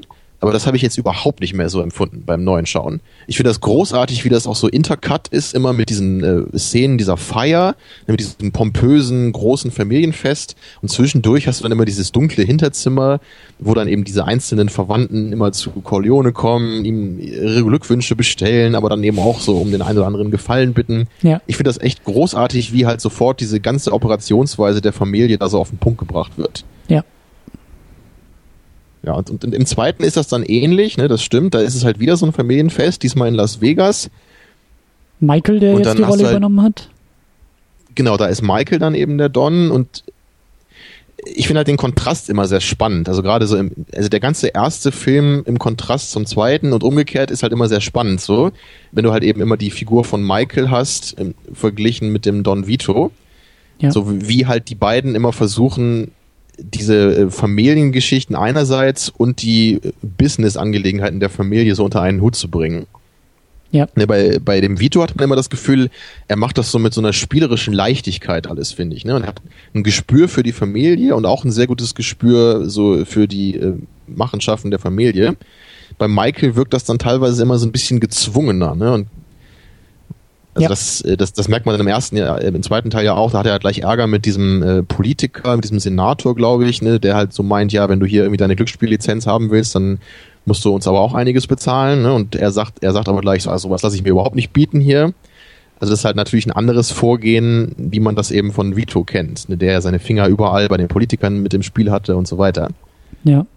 Und beim dritten Teil kann ich mich halt eben noch erinnern, also ich, das sind nur ganz kurze Momente, aber ich meine, dass wirklich der erste Shot irgendwie so eine Kamerafahrt über so ein altes, verlassenes Haus ist. Also der dritte, also ich glaube, es geht auch irgendwie um so eine Feierlichkeit dann direkt danach, aber es ist schon sehr deutlich erkennbar, dass der dritte Teil irgendwie so eine Art, du hast es so schön als Redemption und auch so als Reue, glaube ich, bezeichnet. Also der dritte fällt da irgendwie so ein bisschen auch raus, weil er, glaube ich, mehr zurückblickt auf die ersten beiden Filme, als mhm. es bei den Anfängen der ersten beiden Filme selbst irgendwie der Fall ist. Würde ich jetzt mal so behaupten. Ja, denke ich auch. Das, das ist halt immer so die Frage, die man sich permanent eigentlich stellen kann beim dritten. Ist der genauso ein Standalone-Film wie der zweite vielleicht? Na, oder kann man es beim zweiten auch schon sagen? Kann der überhaupt alleine funktionieren? Ich hm. würde sagen schon. Ja. Aber im dritten finde ich es halt schwieriger. Ne? Also der, der hat an sich einfach auch so eine, meiner Meinung nach, so eine schwache Geschichte, dass man den eigentlich nur so auf im Kontext so auf die anderen irgendwie noch äh, dem was abgewinnen kann, finde ich. Ja, das geht so auch in die Richtung, was Coppola meinte mit diesem Epilog. Ne? Also ein Epilog kannst ja, du auch genau. nur verstehen, wenn du vorher die Hauptgeschichte irgendwie gelesen hast. Sonst ist ja, glaube ich, Klar, auch relativ ja. wurscht, wer da jetzt irgendwie was erlebt. Ja. Ja. Und das, also nochmal so ein Kontrast vielleicht zwischen dem ersten und dem zweiten ich finde es halt sehr schön, wie, wie stringent eigentlich der erste erzählt ist. So, natürlich ist der auch lang, der ist ja auch seine 180 Minuten fast lang oder 175 oder sowas. Und natürlich hat er auch mal so die ein oder andere Phase, wo vielleicht ein bisschen weniger passiert, ne? oder diese Sizilien-Episode von Michael dann, wo er dann 20 Minuten mal gar nicht mehr so bei den anderen äh, ja. Familienmitgliedern dabei ist. Aber dennoch läuft er halt permanent auf irgendwas hinaus. So, das finde ich halt sehr stark bei dem. Beim zweiten ist es für mich weniger der Fall. So, klar, im, im groben Verlauf schon.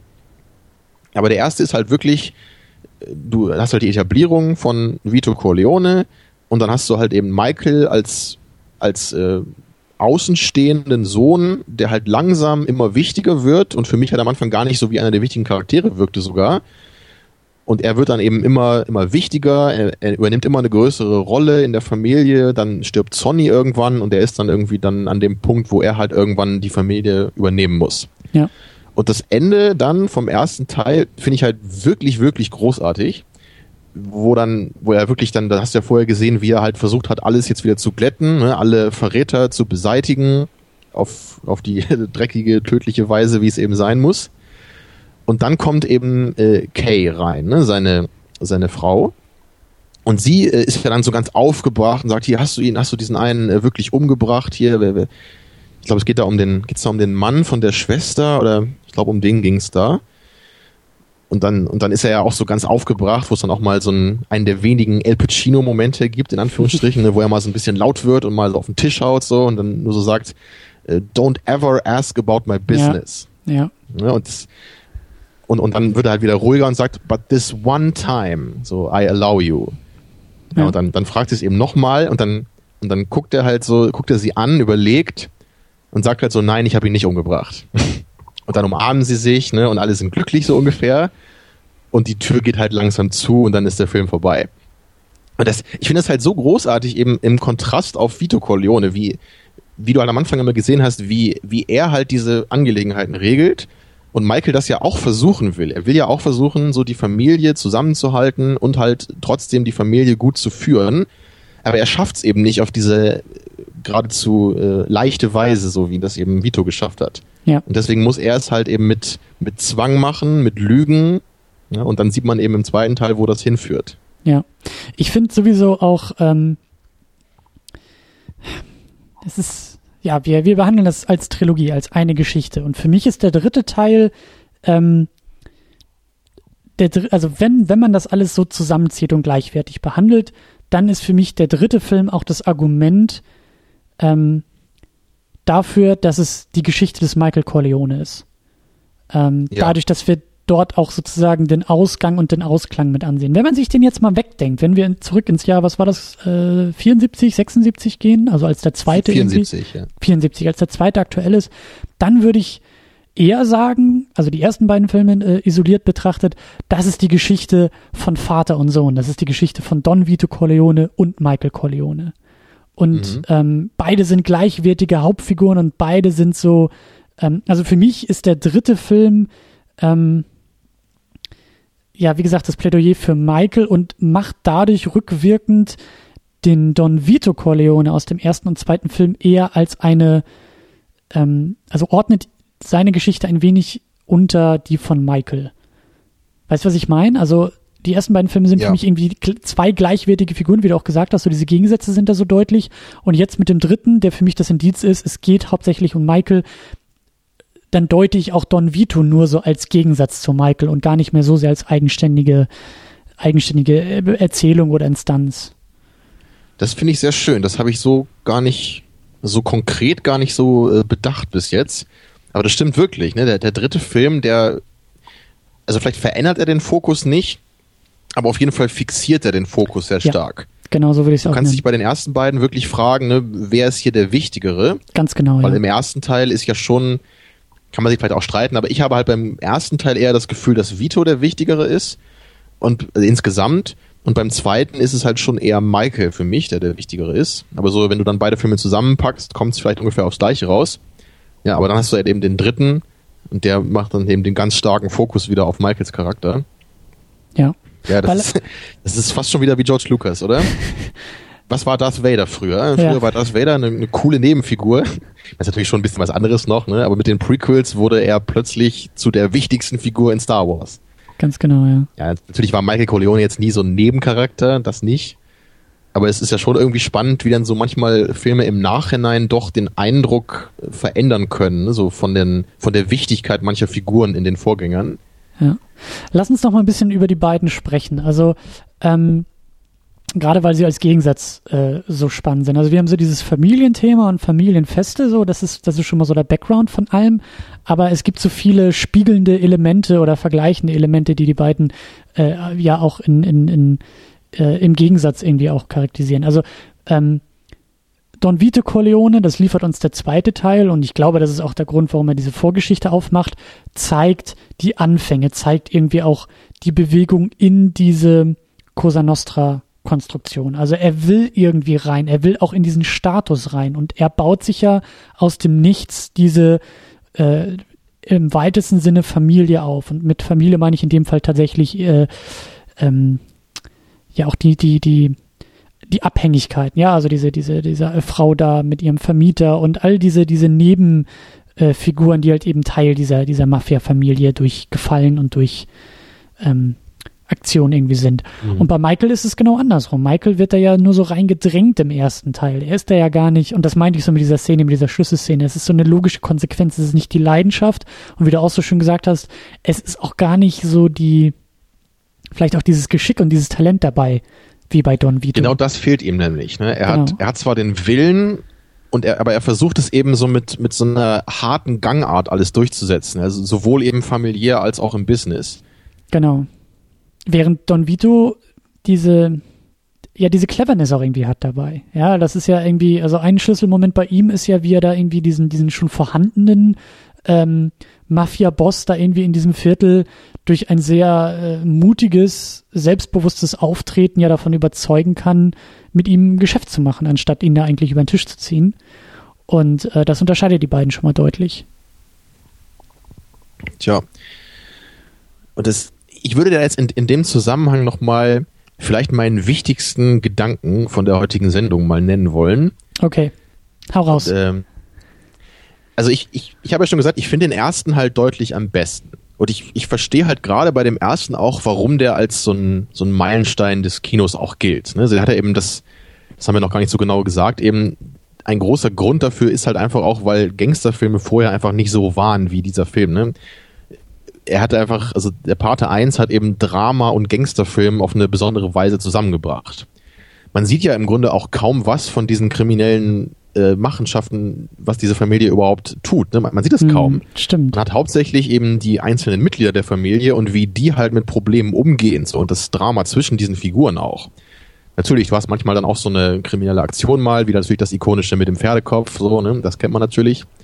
Aber es ist relativ wenig so im, so im äh, Vergleich zu dem ganzen Film. Ne? Mhm. Ich habe da auch gehört, dass äh, viele echte Gangster auch ziemlich beeindruckt waren von dem Film damals und auch so Sachen meinten wie, oh mein Gott, so, das ist ja genau mein Leben. So. also vielleicht auch das der Grund, warum der erste Film so gut ankam, weil die ganze Mafia-Truppe auch immer ins Kino gegangen ist. Ja, aber war wohl wirklich so, dass halt, also der wirklich in diesen Kreisen auch äh, sogar so gut ankam, also da habe ich so ein paar Sachen gelesen, dass halt manche Leute echt auch irgendwie ihre Redeweise geändert haben, so wie sie mit ihren ähm, Angehörigen so in der Organisation reden, ne, weil sie halt so beeindruckt waren von diesem Vito-Charakter. Mhm. Also der hat da wirklich weite Wellen geschlagen, der Film.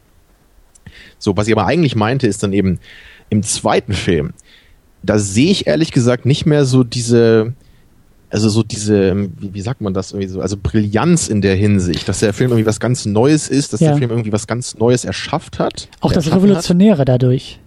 Genau, revolutionär ist das ein gutes Wort, ja. ja. Und natürlich, der, der Film funktioniert halt auch schon. Und ich gucke mir den auch gerne an und äh, trotz der immensen 200 Minuten Laufzeit äh, langweilt mich der Film nicht. Aber dennoch habe ich halt immer ein bisschen Problem, da da so das, das Neue, das Revolutionäre drin zu sehen und halt auch im Vergleich zu dem ersten eben. Weil eigentlich könnte man meiner Meinung nach fast sagen, dass der zweite Film eigentlich fast nur das ausformuliert, was im ersten Film eigentlich schon entwickelt wurde. Ja, und da würde mich jetzt gleich auch deine Meinung zu interessieren, ne? weil du hast ja eben im ersten Teil, wie wir gerade mhm. besprochen haben, hast du eben diese Charaktere von Vito und Michael. Und ich würde halt schon behaupten, dass man ein relativ gutes Gefühl für das bekommt, äh, also wer die so sind und wie die halt auch so vorgehen. Das Ende vom ersten Teil hat ja eigentlich schon perfekt den Kontrast von Michael und Vito gezeigt. Ja. Und jetzt setzt du halt wieder an beim zweiten Film und im Grunde formulierst du das einfach nur aus. Du siehst halt, äh, wie Michael die Familie im Grunde an die Wand fährt, so. Aber es war im Grunde klar, dass das passieren muss. Und genauso mit dem, mit dem Prequel-Aspekt. Man weiß ja schon genau, wer Vito ist und wie er so vorgeht. Es macht vielleicht immer noch Spaß, sich das anzugucken, wie er sich hochgearbeitet hat aber ist das wirklich irgendwie eine Geschichte, die man erzählen muss? So? Spannender Gedanke. Also zum einen höre ich da so ein bisschen diese typische Sequel-Problematik, vielleicht auch Prequel-Problematik raus. Ne? Also dass äh, Sequels ja oft das Problem haben, ähm, mehr vom Gleichen zu liefern und nicht so sehr, und ich höre da auch so, ich kenne ja deinen Geschmack so ein bisschen, du bist ja auch, wir haben ja schon öfter über Fortsetzungen, über Trilogien gesprochen und du warst ja immer derjenige, der irgendwie den ersten Teil, ich, ich erinnere mich nur an so Superheldengeschichten, Spider-Man und so, dass du immer gesagt hast, so für dich ist der erste, für dich ist die, die Origin-Story, wenn man es so will, immer spannender als sozusagen die Fortsetzung, die genau da anknüpft und weitermacht. Ja, meistens und ist das so. Das könnte man hier ja auch irgendwo so ein bisschen sagen. Das ist die Origin Story von Michael Corleone. Wie er zum Ja. Paten wird. Oder? Ja, das könnte man vielleicht schon sagen, ja. Ist ein bisschen das- komisch, Die aber Krux bei den, also die Krux bei den Sequels ist natürlich immer, äh, haben wir auch schon mal drüber gesprochen, ne, was ist ein gutes Sequel? Und da haben wir, glaube ich, auch gesagt, es gibt halt mehrere Möglichkeiten, wie man das machen kann. Und ich, ich, ich meine, klar, Star Wars ist halt eben das offensichtliche Beispiel. So Empire hat halt einfach mehr, also wirklich, äh, es hat, es hat halt Star Wars auf eine neue Ebene gebracht. ja, Ne, Er hat halt aus dem relativ naiven, aber trotzdem sehr ikonischen Erstling, hat er halt wirklich einen deutlich ernstzunehmenderen äh, Dramafilm gemacht, wirklich. Ja, und also der ist ja wirklich, da ist jetzt nicht mehr dieser äh, comichafte Todesstern im Grunde, sondern du hast jetzt eher, da geht's um die Macht, da geht's um die Beziehung der Figuren, ne? das Verhältnis von Luke und Darth Vader ist wichtiger und all sowas. Das ist halt die eine Möglichkeit, die man machen kann. Oder halt vielleicht sowas, was ich ja bei Matrix Reloaded zum Beispiel immer noch ganz gerne mag, wenn man sich halt irgendwie was, einen Aspekt oder mehrere Aspekte aus dem Erstling rauspickt und die halt wirklich ganz stark macht und dafür vielleicht andere dann eher außen vor lässt. hm, So, das ist dann halt selten so gut wie der Erstling, aber für mich immerhin noch eine Daseinsberechtigung. Ne? In dem Fall ist es dann eben die Action. Im zweiten Matrix-Film gibt es halt viel, viel größere und mehr Action, was halt sicherlich auch nicht immer mein Ding ist, aber in dem Film funktioniert das für mich. Aber so bei den Patenfilmen wüsste ich jetzt nicht so genau, wie ich das da sehen würde, weil der, der formuliert für mich eben nur das aus, was eigentlich implizit im ersten schon irgendwie klar war über alle Figuren. Und äh, wie Ja. ich schon meinte, ich gucke mir das trotzdem gerne an. Es ist ja nicht schlecht und es macht ja auch alles Sinn, was wir da sehen. Aber es ist eben nicht so das Gefühl für mich, dass ich äh, ja vielleicht bei einer Origin-Story habe, wenn, wenn man es so nennen will, wie du es genannt hast. dann, Ne, dass ich irgendwie eine, ich habe neue Figuren, neue Konflikte, ich werde in eine neue Welt eingeführt, ne? Und das, das habe ich halt so nicht beim zweiten Teil. Hm, dann lass mich vielleicht noch einen anderen Aspekt reinbringen. Also der Aspekt, unter dem ich die Trilogie ja so ein bisschen äh, geschaut habe, nämlich die Frage, ob das tatsächlich ein, eine Geschichte in drei Akten ist. Ja, also das, was wir aus der, aus, aus, aus, aus dem klassischen Hollywood ja irgendwie kennen, also äh, ein Film, der ja in diese drei Akte irgendwie eingeteilt wird, irgendwie die Exposition, den Konflikt und die Auflösung des Konfliktes. So funktionieren ja die meisten Filme und auch die Patenfilme selbst.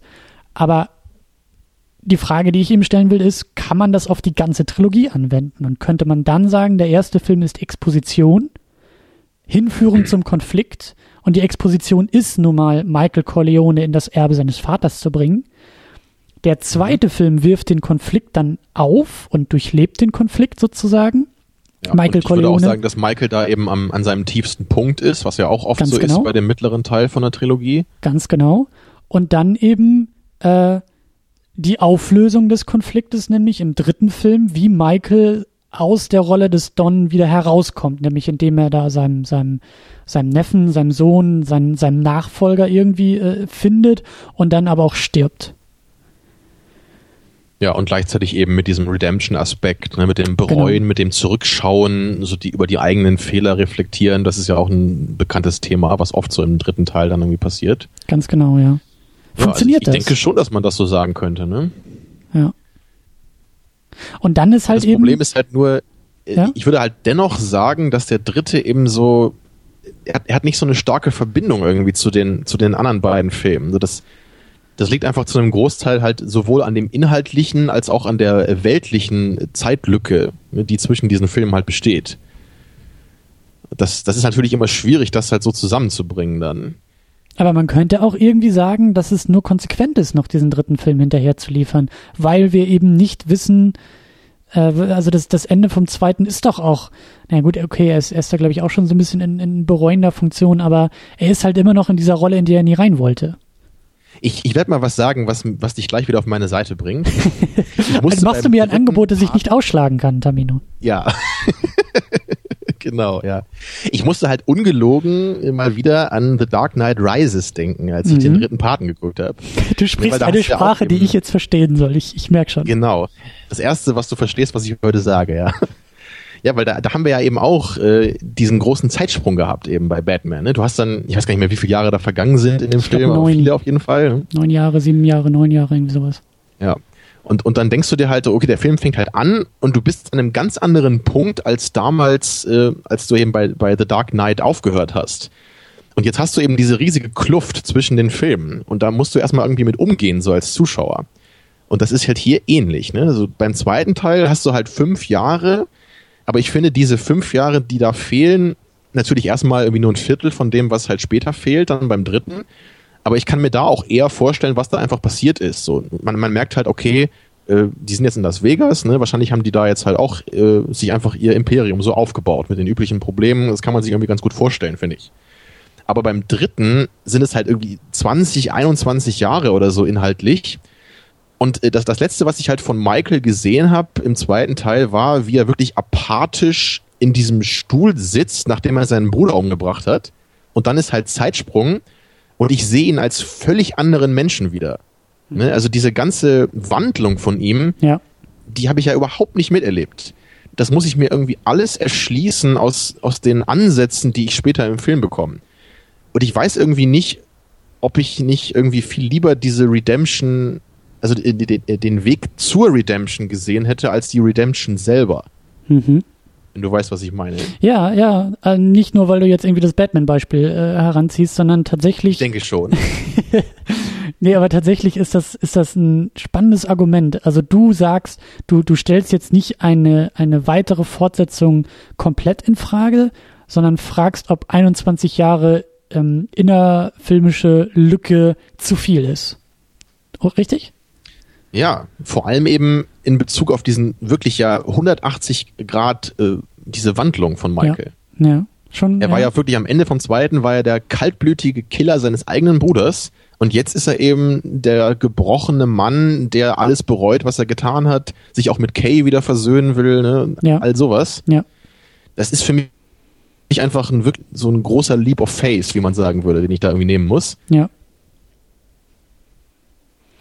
Also hast, Ja. hast du das denn auch so empfunden oder, oder konntest du da eher drüber hinwegsehen dann? Also konntest du eher assoziieren, was halt dazwischen passiert ist zwischen den Filmen? Hm, weiß ich gar nicht. Also mir ist das Problem so bei der Sichtung nicht aufgefallen, aber ich kann das sehr gut nachvollziehen. Also ich, ich finde schon, dass da jetzt, wo du so, wo du dieses Plädoyer machst, da ist schon was dran. Ähm, ich, ich wusste halt eben zuerst nicht, ob du diesen, ob du generell den dr- dritten Film komplett in Frage stellst, ob du sagst, ähm, eine, eine Weiterführung der Geschichte ist völlig, völlig äh, hinfällig, weil da würde ich, glaube ich, eher widersprechen. Ich habe schon das, das Gefühl, dass irgendwo die Art und Weise, wie der dritte Film irgendwie auch mit, mit Michael abschließt, durchaus passt. Aber das Argument der zu großen Lücke, das, äh, das lasse ich gelten. Also das, das, ja, da, ja. Ja. da bin ich bei dir. Ja, es, es ist im Grunde da wirklich, das, das Dark Knight Rises Beispiel ist vielleicht echt gar nicht so schlecht, weil Nolan ja selber auch gesagt hat, eigentlich wollte er gar nicht so den dritten machen. Ist ja hier eigentlich echt ähnlich. Ich, ich glaube, ich bin halt prinzipiell komme ich immer damit klar, wenn man eine Trilogie macht, wenn ich das Gefühl habe, dass von vornherein das als Trilogie gedacht ist. Ne?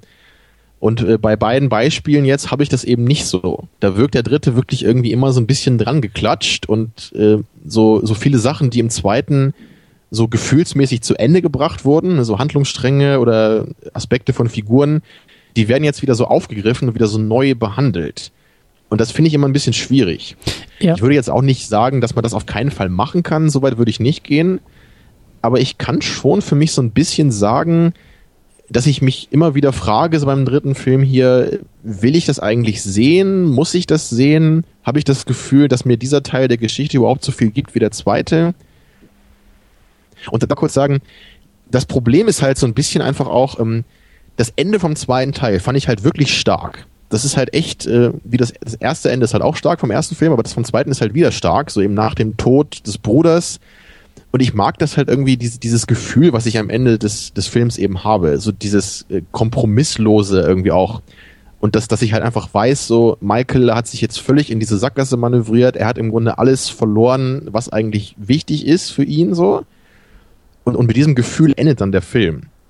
Und irgendwie mag ich die Vorstellung nicht so gerne, mir jetzt vorstellen zu müssen, dass er dann irgendwie ein, zwei Jahre später angefangen hat, das alles zu bezweifeln und dann ne, also ganz anders wieder diese Sachen reflektiert hat. Ist jetzt ein bisschen schwer äh, darzustellen, was ich meine, aber vielleicht so im, im Kontext zu Scarface mal. Ich hätte halt enorme Probleme, mir vorzustellen, natürlich, äh, Tony Montana ist gestorben in Scarface, ne? aber ich, ich will halt einfach nicht mir vorstellen, dass Tony Montana irgendwie später anfängt zu bereuen, was er gemacht hat. Hm. Ne, ich, ich, mag halt gerade diese, diese Downward Spiral im Grunde, ne? dieses, ja. dieses Abstürzen dieser Figur bis Endpunkt und dann dieses äh, fiese Gefühl zu haben, ja, er hat es im Grunde alles versaut und jetzt ist er an diesem Punkt.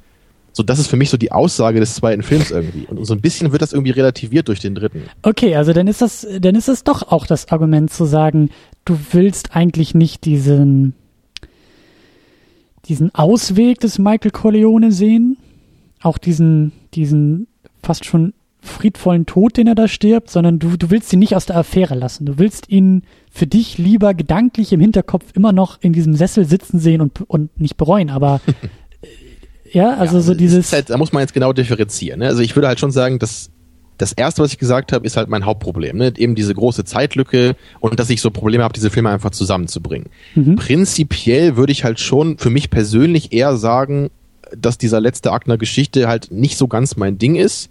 Aber ich würde trotzdem nicht ausschließen wollen, dass das hier funktionieren könnte. Also wenn man wirklich ja. einen dritten Teil gehabt hätte, der relativ kurz irgendwie nach dem zweiten ansetzt und vielleicht nur ein paar Jahre und wo man dann wirklich entwickelt, was mit der Figur von Michael passiert und warum er plötzlich anfängt, äh, das in, in Frage zu stellen, was er getan hat. Also wenn ich, wenn ich das halten kann, so für die Figur, dann komme ich da halt eher mit klar. Obwohl das trotzdem nie so mein Lieblingsaspekt dieser Reihe sein wird. So würde ich sagen. Mhm. Aber auf jeden Fall hätte man es meiner Meinung nach doch besser machen können, so inhaltlich, als es hier geschehen ist wenn wir schon dabei sind, dann würde ich auch noch mal äh, äh, zum Thema Wünsch dir was, würde ich noch ein bisschen einwerfen, dass ähm, jetzt, wo ich so drüber nachdenke, wo wir das ein bisschen ausgesprochen haben, ich glaube, ich habe auch meine Probleme damit, dass der dritte Film ähm, Vito komplett ausklammert. Also dass halt irgendwie die Fortführung der Geschichte ohne diesen Gegensatz funktioniert. Weißt du, was ich meine? Also dass, dass der erste Film hat ja auch schon den Gegensatz der beiden, der beiden aufgemacht, ja. Also Vater und Sohn, Vater, der in dieser Rolle drin ist und wirkt, Sohn, der in diese Rolle reinkommt gegen seinen Willen und ganz anders wirkt. Wie du so schön gesagt hast, der zweite formuliert genau diesen Gegensatz nochmal deutlicher aus und bringt ihn auch noch deutlicher in Verbindung durch dieses Cross-Cutting der verschiedenen Zeitebenen. Und beim dritten fällt das ja komplett raus es gibt im dritten nicht ja. den, den Gegensatz. Es, der dritte kann ja gar nicht irgendwie zeigen, wie Don Vito in einer ähnlichen oder anderen Position ist, wie Don Vito aus diesem aus dieser Rolle herausging, weil er ja am ersten erschossen wurde. Das, das geht ja gar nicht. Oder es wird auch gar ja. nicht irgendwie aufgegriffen, dass Michael anfängt, sich selbst und seinen Ausweg in die Beziehung zu seinem Vater zu setzen oder so. Und das, das ist vielleicht auch das, was für mich so ein bisschen da rausfällt, was für mich ein bisschen diesen Film auch etwas tendenziell isolierter macht als eben die ersten beiden Filme, die so schön ineinander greifen. Ähm, und das ja. ist vielleicht auch ein bisschen schwierig. Ich, ich vermute, dass man im dritten Teil eben versucht hat, das mit dieser Beziehung zwischen Michael und dem Vincent Mancini so ein bisschen zu mirrorn. Mhm. Ja, also dass man eben, natürlich, wir haben jetzt eben zum ersten Mal gar nichts mehr mit äh, Don Vito zu tun, aber dafür haben wir jetzt vielleicht Michael eher in dieser Position, die an Vito erinnert und dann hast du halt jetzt diesen Vincent Mancini als den aufbrausenden, schwer zu kontrollierenden Jungen, ne, der jetzt eben versucht, oder, oder äh, mit dem Michael eben versuchen muss, äh, ihn auf so eine richtige Bahn zu lenken. Das ist ja auch so ein äh, typisches Motiv, was man oft findet, so in späteren Filmen, ne, dass eben der, der ursprüngliche Schüler wird jetzt zum Meister oder so. Haben wir vielleicht jetzt auch im neuen Star Wars Film, wer weiß, ne? Ja. Dass Luke jetzt eben nicht mehr der Schüler ist, sondern der Meister oder was auch immer. Und äh, das hätte ich, glaube ich, auch prinzipiell so gar nicht so schlecht gefunden. So, also im, im Kontext dieses Films jetzt. Weil du kannst ja eben mit Vito nichts mehr machen. Er ist halt nicht mehr da. Ich denke auch nicht, dass es Sinn gemacht hätte, jetzt irgendwie diese Prequel-Geschichte noch weiter zu erzählen. Nee, aber ganz kurz, um da einzuhaken, ähm, weil du immer so schön sagst, wenn die Filme von vornherein als drei Filme geplant gewesen wären, hätte man das vielleicht Mhm. eher machen können. Dann hätte man dieses Pulver nicht schon im ersten irgendwie verschossen, sondern hätte vielleicht ganz anders irgendwie äh, ähm, den dritten geplant. Als These, als Vermutung. Welches Pulver verschossen meinst du? Mit Naja, den, den, Don. den Ausweg aus dieser, aus dieser Rolle, aus der Rolle des Don, ähm, mit beiden Figuren parallel in, in Beziehung zu bringen. Weil Don Vito ist aus dieser Rolle ähm, gewalthaft gedrängt worden durch den Anschlag und dann halt nachher sein Tod, der ja eben in diesem, in, auch eher in dieser Familiensituation passiert. Er spielt ja da irgendwie mit seinem Enkel, glaube ich, und, und Mhm. äh, stirbt dabei. Und damit ist das Thema abgeschlossen. Also es war bei Don Vito ja gar nicht so ein großes Thema, dass er irgendeine Form von Schuld oder Reue irgendwie hatte. Aber der dritte Film ist ja eigentlich der Ausweg aus dieser Rolle und damit auch der, für, für Michael auch der Ausweg aus dem Leben. Das ist für mich das Argument, was der dritte Film irgendwie bringt.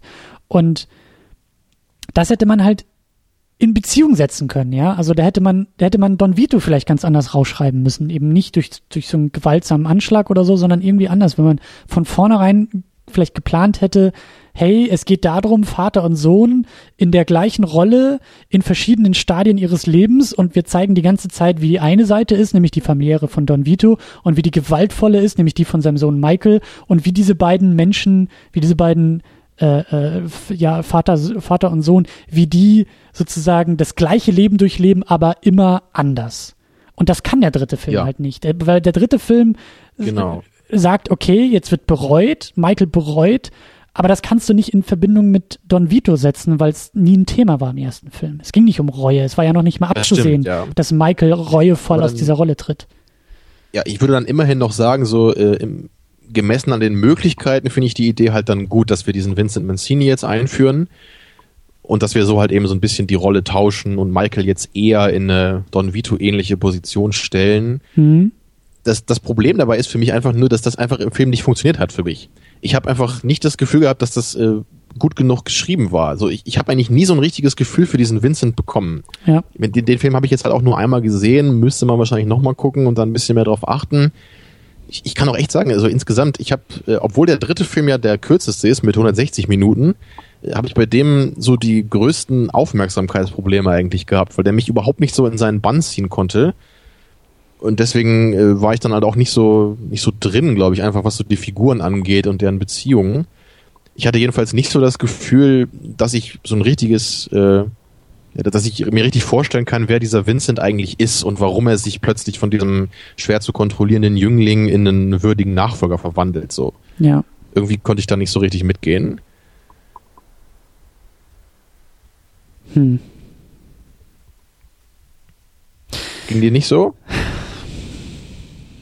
Doch, tendenziell, tendenziell schon. Ich habe ich hab einfach immer noch irgendwie auch Probleme, diese Dynamik irgendwie mit, mit reinzuziehen. Also irgendwie, irgendwie, ich bin da geistig immer noch bei dieser Doppelung. Mich, mich interessiert viel mehr diese Vater-Sohn-Rolle und da die Gegensätze und da fällt für mich der dritte Teil zu sehr raus. Das ist irgendwie, ich meine, klar, du hast schon recht, das ist auch was Interessantes, was anderes, was Neues, da jetzt diese Nachfolge und auch dieses Abtreten der Rolle irgendwie mit einzubringen, aber das funktioniert für mich einfach nicht so sehr.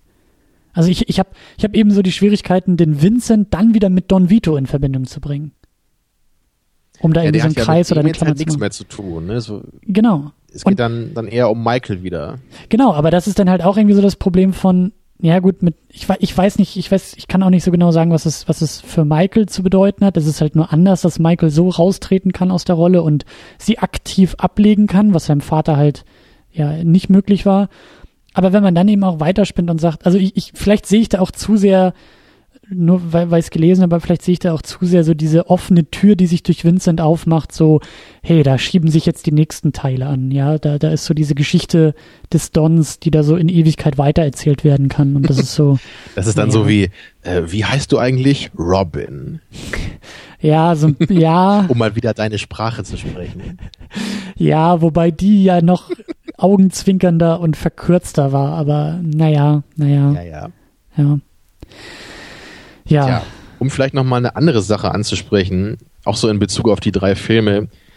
was mir einfach so im, im Laufe der Trilogie irgendwie immer mehr Probleme macht, ist einfach die ganz grundlegende Geschichte in den Filmen. So im ersten habe ich schon gesagt, ich finde die halt, da, da weiß man eigentlich immer, wo man gerade ist, so, was gerade auf dem Spiel steht, was gerade passiert. Vielleicht mit der kleinen Ausnahme dieser Sizilienreise von, von Michael. Das fällt vielleicht so ein bisschen raus aus der großen Narration, aber die ist schon, schon auch wichtig für die Figur. Vielleicht dazu gleich nochmal. Aber so generell finde ich halt schon, der Film hat halt einen klaren Anfang, so der erste, ne? der hat einen Mittelteil, der hat ein Ende, so, man kommt man ganz gut mit. So beim, beim zweiten wird das für mich schon so ein bisschen schwieriger. Der fühlt sich für mich ein bisschen episodischer an, weil da halt so mehrere Sachen immer so nebeneinander irgendwie erzählt werden. Natürlich einerseits äh, klar eben diese Prequel-Geschichte. Ist ja klar, dass die eben rausfällt aus dem normalen Film. Gut. Aber halt auch so in der äh, Präsenz-Storyline. Ne? Da gibt's eben auch so verschiedene Aspekte. So, klar, der, der Grundplot ist, er sucht eben diese Attentäter oder den, den Verräter. Aber so diese ganze Sache mit, äh, mit dieser Kuba-Geschichte und diesem, äh, diesem Boss da, mit dem, dem er sich so annähert, ne, und dann, dann am Ende gibt's halt noch diese Gerichtsverhandlungen, wo er da plötzlich Ärger halt hat. Das kam für mich auch so ziemlich out of nowhere irgendwie. Also das waren halt nicht so Sachen, die sich so richtig entwickelt haben im Laufe des Films, fand ich. Das war immer eher so, ah ja, jetzt sind wir mal wieder kurz in Kuba, jetzt haben wir diese Gerichtsverhandlung, jetzt ist wieder äh, Cut zurück in die Vergangenheit. Ähm, vielleicht weißt du, was ich meine. Also ich, ich bin halt nicht so richtig da reingekommen in so eine Narration. Und äh, beim, beim dritten Teil ist das halt äh, zwar wieder eher fokussierter, weil halt nicht, äh, weil keine Rückblenden da sind, aber ich finde den Plot an sich einfach so schwach und irgendwie merkwürdig beim dritten, dass ich da halt auch nicht wirklich reinkomme. Ich, ich habe auch nicht so ich habe den, glaube ich, auch nicht so richtig verstanden, muss ich sagen. Mhm. Also wer da genau bei der Kirche irgendwie was machen wollte mit dem, mit dem Geld und dann bringen sie ihn um und dann, ich, ich weiß nicht, das, das war für mich alles sehr merkwürdig. Und dann dieses ewig lange Finale bei dieser Oper, also da konnte ich irgendwie auch nicht viel mit anfangen. Mhm. Also irgendwie waren die, für mich geht so ein bisschen die Stringenz im Writing verloren, so durch die ganze Trilogie betrachtet. Hast du das auch so empfunden? Boah, also dazu habe ich die echt nicht mehr so, so gut im Kopf. Ich stelle ja auch schwierige Fragen heute. Hm. Aber ich, ich sehe das Argument, also besonders im zweiten Film, durch dieses ständige Crosscutting und ähm, das verlangt definitiv mehr Leistung vom Zuschauer, von der Zuschauerin, das kontinuierlich in Beziehung zu setzen. Also das ist ja eigentlich auch das große Argument. Ich habe mich zwischendurch halt auch gefragt, beim zweiten Film ganz naiv, muss das so sein? Warum ist das so? Was soll das jetzt? Was heißt das? Dass wir ja, halt ständig... Die Frage finde ich eigentlich, eigentlich spannend. Also äh, muss eigentlich wirklich im zweiten Teil äh, dieser, diese Prequel-Geschichte kommen? Also könnte man sich nicht eigentlich genauso vorstellen, dass die im ersten drin wäre? Nur mal so ganz naiv gefragt. Hm. Oder muss die irgendwie thematisch in den zweiten? Gute Frage, sehr gute Frage. Aber für mich ähm, für mich ist sie im zweiten, weil sie eben diesen Gegensatz zu Michael aufmachen soll. Sie soll an, sie soll nebeneinander stellen, was Film ja, äh, ja, äh, Film kann ja nur nacheinander stellen, aber es soll, glaube ich, eher so eine Art von nebeneinander sein, dieser, dieser Geschichten, dieser Figuren, dieser, dieser Menschen, dieser, dieser Rollen, dieser, dieser äh, Ausformulierung des Don. Und ja. das funktioniert halt schon ganz gut, aber das ist irgendwie, das ist tatsächlich irgendwie was, was, was anderes, ja. Und klar, durch, auch durch die Länge des Filmes und auch durch die komplexen Strukturen des Filmes setzt halt diese Art von Crosscutting ja auch nochmal irgendwie Komplexität oben drauf. Also es verlangt einfach eine Menge von dir als Zuschauer. Ja, ja, der, der zweite Teil, der wirkt für mich halt eher wie so eine Zusammenstellung von vielen interessanten Elementen und auch viele Einszenen, die halt sehr, sehr geil sind. Also eine Szene mochte ich zum Beispiel auch richtig gerne bei diesem äh, kubanischen Gangsterboss. Vielleicht erinnerst du dich da noch dran. Äh, da ist halt Michael gerade da und äh, befragt ihn halt auch so, wer ihn irgendwie hier, ähm, wer dieses Attentat auf ihn geplant haben könnte. Und dann erzählt er eben so eine kleine Anekdote so aus der Zeit, wo Las Vegas gegründet wurde. Und da kannte er halt irgendwie diesen Typen, der halt so mit dafür verantwortlich war, diese mhm. Stadt zu gründen, der sich aber permanent mit irgendwelchen Leuten überworfen hat. Und dieser Kubaner war anscheinend so mit dem bekannt auch. Und dann hat er eben plötzlich davon gehört, dass dieser äh, Typ eben umgebracht wurde. Und dann sagt er halt so ganz energisch so, ja, ich, ich habe damals halt nicht versucht rauszufinden, wer das war, weil ich wusste so, es war halt nur Business. Ne? Und es geht halt nur ums Business dabei und es ist halt egal, so was dahinter steht. Da, ne, ich, ich werde halt nicht jetzt aus emotionalen Gründen versuchen, dem hinterherzugehen. Und das fand ich halt auch sehr gut performt von dem Schauspieler so. Und diesen Moment fand ich sehr stark. So diese, also diese, diese Idee einfach dahinter, was ja auch immer das Problem von, äh, Problem in Anführungsstrichen von Michael war, oder so ist Michael halt eben, er, er sieht halt nicht nur das Business. Im ersten Film war es ja auch so. Er kann halt nicht einfach sagen, ja, ihr habt jetzt meinen Vater umgebracht, äh, ja. jetzt mache ich mit euch irgendwie weiter hier Geschäfte, als wäre nichts gewesen. So ist er eben nicht. Er kann sowas halt nicht ruhen lassen. Und das fand ich sehr, sehr schön rübergebracht da in diesem Moment. Ja, und, und der Film ist eben voll von, von solchen Szenen. So, genau wie später eben dieser Di Dialog von Michael und Kay über die Kinder, den fand ich halt auch sehr, sehr stark und effektiv. Ne, wo, wo sie ja auch, glaube ich, irgendwie meint, sie hätte das Kind gar nicht verloren, sondern irgendwie abgetrieben, glaube ich. Ne? Einfach nur damit er es nicht, nicht kriegt, so, damit, weil das irgendwie so ja. die einzige Macht ist, die sie über ihn hat. Das sind ja schon ziemlich krasse Gedanken, so die da drin sind. Und so, so diese Konflikte in dieser expliziten Form hatten wir halt im ersten Teil auch weniger. So, das, es war zwar irgendwie klar am Ende des ersten, dass sowas jetzt irgendwie kommen muss, aber dennoch finde ich das einfach so cool mit anzusehen, dass ich das dann auch einfach äh, gerne oder irgendwie genießen kann. auch wenn genießen vielleicht komisch klingt in der Hinsicht. Mhm. Ja, aber in der Hinsicht macht dann die äh, Ausformulierung einfach ja, Spaß, in Anführungsstrichen, oder die gibt mir was. Ja, also das, deswegen will ich halt den zweiten auch gar nicht so schlecht darstellen, wie es vielleicht klingt jetzt er ist halt für mich nur einfach nicht ein Meilenstein des Kinos. Er ist für mich eine solide Fortsetzung, die aber jetzt nicht diesen ikonischen Charakter des Erstlings haben kann. Ja, und, und der dritte ist dann ist halt eher so eine sehr obskure Fortsetzung, der man für meinen Geschmack doch recht deutlich anmerkt, dass sie einfach recht schnell geschrieben wurde, dass ein paar Ideen drin sind, wie eben diese Geschichte mit Vincent Mancini als Nachfolger, die mir durchaus gefallen aber irgendwie nicht so richtig äh, in einen guten Plot gesetzt sind einerseits und einfach auch so die Charaktere nicht perfekt genug ausformuliert sind, sodass ich voll dabei bleiben kann. Mhm. Und übrigens im, im dritten finde ich es halt auch, äh, man merkt halt einfach auch schon, dass dieser Tom Hagen eben fehlt, ne? also Robert Duval als der Adoptivbruder eben. Und äh, etwas merkwürdig äh, fand ich dann auch, dass halt die Schwester von, von Michael dann so ein bisschen diese Funktion teilweise hat Ne, dass sie dann teilweise so auf ihn zukommt, ihm so Sachen vorwirft, ihn versucht zu beraten in gewisser Hinsicht. Also das, das wirkte auf, auf mich halt genauso, ja, äh, der Charakter von Tom Hagen ist halt nicht mehr da, deswegen muss jetzt ja irgendeine andere Figur das machen. Und äh, ich habe jetzt nichts gegen Frauen in starken Positionen, aber ich habe trotzdem ein bisschen Probleme mir vorzustellen, dass in so einer in so einer Mafia-Familie, dass da wirklich so die Schwester irgendwie so viel zu sagen hätte ich meine, ich kenne mich damit jetzt nicht so aus, aber ich, es wirkte auf mich ein bisschen merkwürdig so, dass mhm. sie halt so, so energisch und stark so auf Michael einredet dann. Naja. Aber sind wir da schon beim wie, Thema? Wie ist das denn?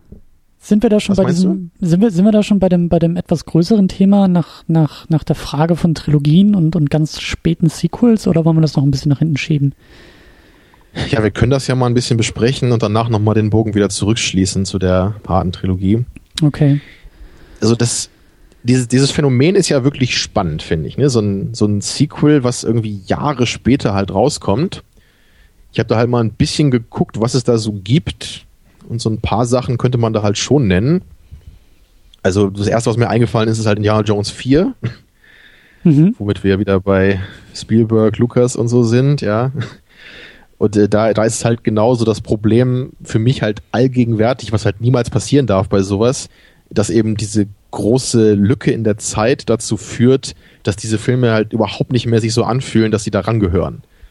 Also jetzt nicht nur irgendwie wegen CGI-Optik oder was auch immer, das kommt dazu, aber einfach so von diesem Gefühl, was der Film eben versprüht. Ganz kurz, Mr. Lass, lass ja? mich da mal ganz kurz einhaken. Liegt das, ähm, also ist das eine innerfilmische Lücke spielt der vierte Indiana Jones irgendwie 20 Jahre nach dem dritten? Oder ist es eher die außerfilmische Lücke, dass du sagst, hey, da liegen irgendwie 20 Jahre zwischen den Filmen. Filme sind irgendwie anders geworden und jetzt ist der neue Indie zwar zeitgenössisch, aber passt dadurch nicht in Fil zu Filmen, die aus den 80ern kommen. Also was genau ist da die Lücke, die du da ausmachst? Ich denke, in Indiana Jones 4 schafft gekonnt wirklich das Amalgam aus beiden Problemen. das kann man, glaube ich, zuerst so sagen. Ja, also erstmal ist es halt inhaltlich das Problem, da gibt's halt auch ein schönes äh, Mr. Plinkett Review zu auf Red Letter Media zu dem Film, wo ich halt auch voll hinterstehe. So, du hast eben diese Figur von Indiana Jones, ne, die ist halt eigentlich nur so eine Projektionsfläche. Wenn du die alten Filme schaust, dann denkst du so, oh, ich möchte Indiana Jones sein, ne? Oder also auch wenn du es nicht bewusst denkst, du erlebst den Film halt so. Du bist halt mit Indiana Jones in diesem Abenteuer drin. Und das macht halt äh, den Großteil dieser Filme aus, finde ich. Wenn du jetzt halt so eine Geschichte erzählst, wo der Typ irgendwie so ein alter Sack ist und, und dann halt trotzdem nochmal wieder sich irgendwie auf Abenteuerreise machen muss, so quasi am Krückstock, dann kann das halt nicht so funktionieren. Ne, das ist einfach, er wirkt halt einfach deplatziert da. So, was soll denn dieser alte Typ irgendwie im Dschungel da? ja, deswegen hat man dann irgendwie versucht, dann mit Shia LaBeouf da irgendwie noch so seinen, seinen Sohn einzuführen, ne, sodass er dann so der, der neue Held so ein bisschen wird. Aber es wirkt einfach befremdlich, dann diesen, diesen ehemaligen, die, diese Art Power Fantasy im Grunde zu haben. Mhm. Ja, das, das ist so ein bisschen so wie bei dem, äh, bei diesem Indianer, bei diesem inoffiziellen, nicht Indiana Jones, äh, James Bond Film, den wir mal geschaut haben, hier diesem Never Say Never. Mhm. Ne, da, da, hat man das ja auch so ein bisschen gemacht. Du hast ja eben Sean Connery wieder irgendwie 30 Jahre später und dann machst du vielleicht so ein paar Gags so nach dem Motto so I'm too old for this oder so. Gut, da hast du vielleicht ein paar lustige Momente drin, aber im Großen und Ganzen funktioniert das halt irgendwie nicht mehr. Weil, weil ich meine, du hast dann irgendwie diesen 80-jährigen Typen und der soll dann irgendwie der Frauenheld sein oder wie. Es ist, naja, ist halt komisch. Mhm. So, das ist die eine Seite. Und die andere Seite ist jetzt in dem Beispiel weniger, dass äh, sich so Filme so stark verändert hätten an sich, sondern glaube ich eher, dass sich die Filmemacher verändert haben, die die Filme machen eben.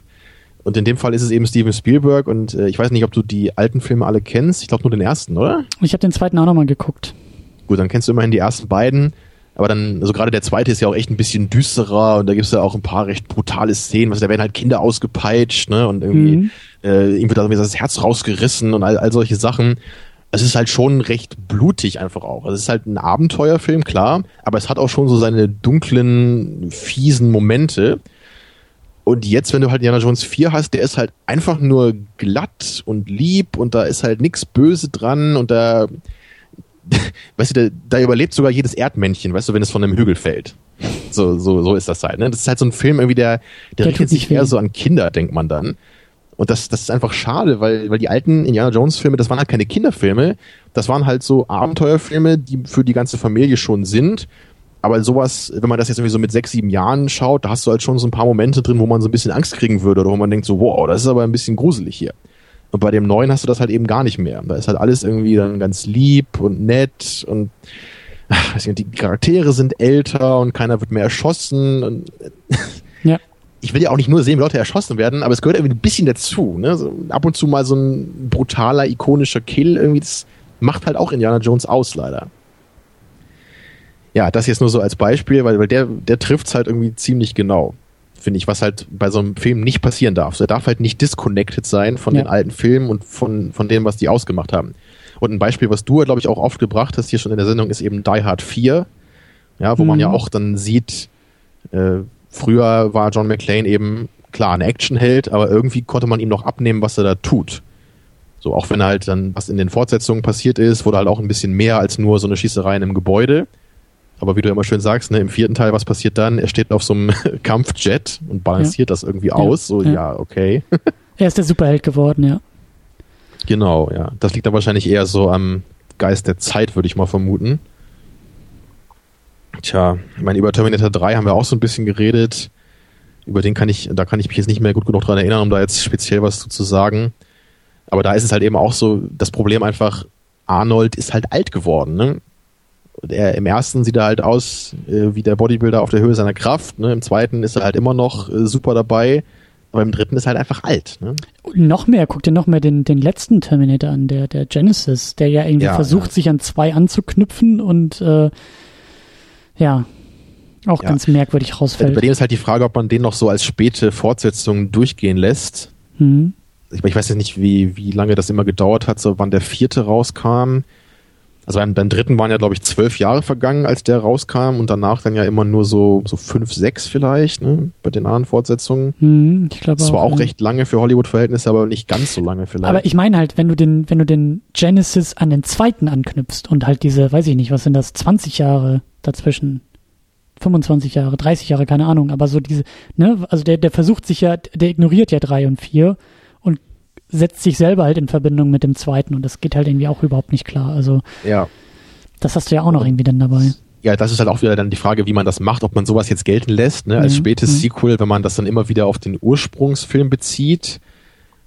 Oder ob man jetzt immer sagt, ich gucke mir immer nur den Film an, der zuletzt in der Reihe entschieden ist, ne, und sag dann, ob es ein spätes Sequel ist oder nicht. So hätte ich es jetzt eigentlich eher gedacht. Okay. Ja, noch, noch ein Beispiel für dich äh, natürlich ist äh, Superman Returns, ne? Der ja eben ganz krasse Probleme hat, so sich an den alten anzuschließen. Ja. Das ist ja, da hast du, glaube ich, in der Episode auch einiges zu erzählt, ne, wie das irgendwie dazu gekommen ist, dass oder, oder weißt du das noch, warum, warum äh, äh, Brian Singer sich überhaupt entschlossen hat, so ein Sequel zu machen und nicht irgendwie sagt, ich mache ein Reboot? Er hat ja irgendwie so ein bisschen beides versucht, aber ich glaube, es war auch, es war auch die, ich glaube, es war auch der Respekt vor Richard Donner, der eben die ersten Filme gemacht hat, die ersten beiden. Ähm, ja, aber das, das fand ich halt schon spannend, einfach so in dieser Hinsicht, weil es ja sogar wirklich Fortsetzungen gab zu dem alten Superman-Film. Ja, aber der macht ja genau das, was der Terminator macht. Der sagt, Superman 3 und 4, die klammern wir mal aus, die gibt's nicht. Ja. Stattdessen geht's 1, 2 und Returns in dieser innerfilmischen Logik. Ähm und auch spannend, weil du jetzt ja bei dem dritten Paten sagst, der funktioniert isoliert gar nicht. Den kann man nur mit den ersten beiden gucken. Und das ist ja oft bei so, bei so ganz späten Sequels auch irgendwie das Problem, oder? Dass man auch Aber dann. man bei dem, bei dem Superman-Film könnte man ja vielleicht sogar eher noch sagen, dass der noch schlechter funktioniert, wenn man den mit den alten in Verbindung bringen will, oder?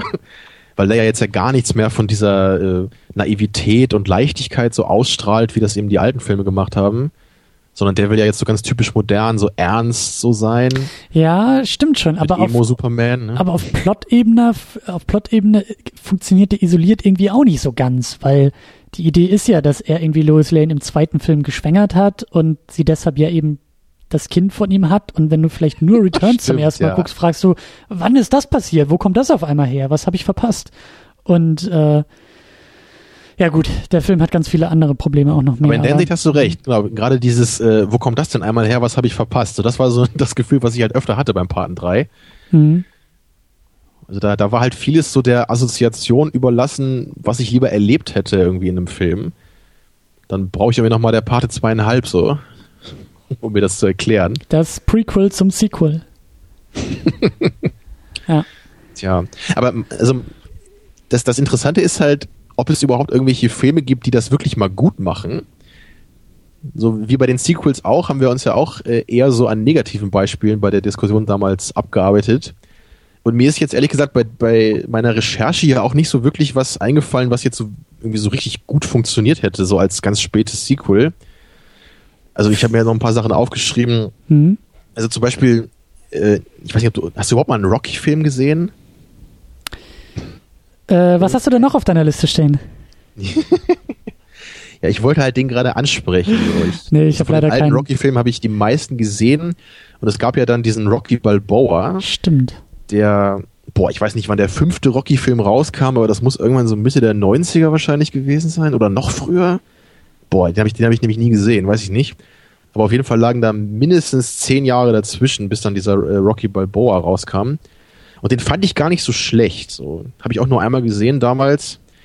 Der war, also der, der hatte relativ gut funktioniert für so einen Film, ne, der halt eben ganz äh, spät da anknüpft. So, dann, dann war halt eben auch, sie haben halt nicht den Fehler gemacht, dass sie halt Sylvester Stallone wieder in den, wieder so ähm, als den aufstrebenden irgendwas hingestellt haben, sondern ich glaube, das war das irgendwie so, er hat dann zwar gekämpft, aber er hat dann irgendwie auch verloren in dem Film, aber halt auf so eine ehrenhafte Weise oder so, dass er halt noch eine ganz gute Figur gemacht hat oder so. Das war dann so im, im Verhältnis zu so einem Boxfilm noch ganz okay. Also, dass ich mir halt nicht vorstellen muss, dass jetzt plötzlich irgendwie Stallone mit 65 da irgendwelche Mitte 20-Jährigen verprügeln kann. Mhm. Ja, also, aber ich meine, der war jetzt nicht großartig oder so, der war halt nur ganz okay im Rahmen der Möglichkeiten. Ich habe jetzt diesen Wall Street-Film nicht gesehen. Weiß nicht, ob du den kennst, den neuen. Nee. Das ist ja, glaube ich, auch ein Sequel, ne? Weder den alten noch den neuen, ich kenne die beide nicht. Ich habe den alten mal gesehen, den fand ich ganz okay, aber habe ich auch nicht viel Erinnerung dran. Ja. Ja, ansonsten, mir ist halt Fury Road eingefallen und ich, ich weiß halt nicht, ob man das gelten lassen kann, weil der Film ist eben nicht so ein richtiges Sequel. So, vielleicht erinnerst du dich an unsere Diskussion daran, die, Ja. die alten Mad Max-Filme, von denen du, glaube ich, nur den ersten gesehen hast, Ja.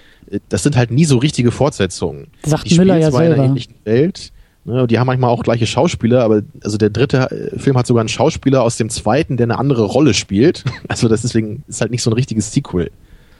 Hm. Ja, also man, man könnte es vielleicht eher so Reimagination oder sowas vielleicht nennen. Das sagt, das sagt Miller ja selber auch, dass, dass ja. es keine wirkliche äh, kontinuierliche zeitliche Fortführung gibt und ähm, er das ja so auch gar nicht verstanden wissen will als, als eine ja. Fortsetzungsgeschichte. Aber Fury Road wäre wirklich das einzige Positivbeispiel, was mir jetzt so einfällt, mhm. was halt, wenn man es denn gelten lassen möchte, weil der Film immerhin in gewisser Weise den Geist der alten Filme einfängt. So, da gibt es auch viele Leute, die das bestreiten oder dafür kritisieren. Also der, der Road Warrior, der zweite Mad Max-Film von den alten, der war halt recht ähnlich so vom Aufbau. Der hatte halt auch so eine Lastwagenverfolgungsjagd, die so das letzte Drittel des Films ausmacht. Die wirkt halt ein bisschen anders, so weil der Film ist halt eher dreckig und roh und ein bisschen glaubwürdiger, so, ne? Da mhm. haben die Leute halt mehr Angst und die werden richtig verletzt, so und dann Natürlich ist Fury Road jetzt irgendwie moderner geschnitten und ein bisschen anders inszeniert und dann teilweise auch ein bisschen mehr over the top noch. Aber trotzdem hatte ich halt immer das Gefühl, dass so der Geist der alten Filme, so im Gegensatz eben zu Indiana Jones 4, noch so in Fury Road drin ist. Mhm.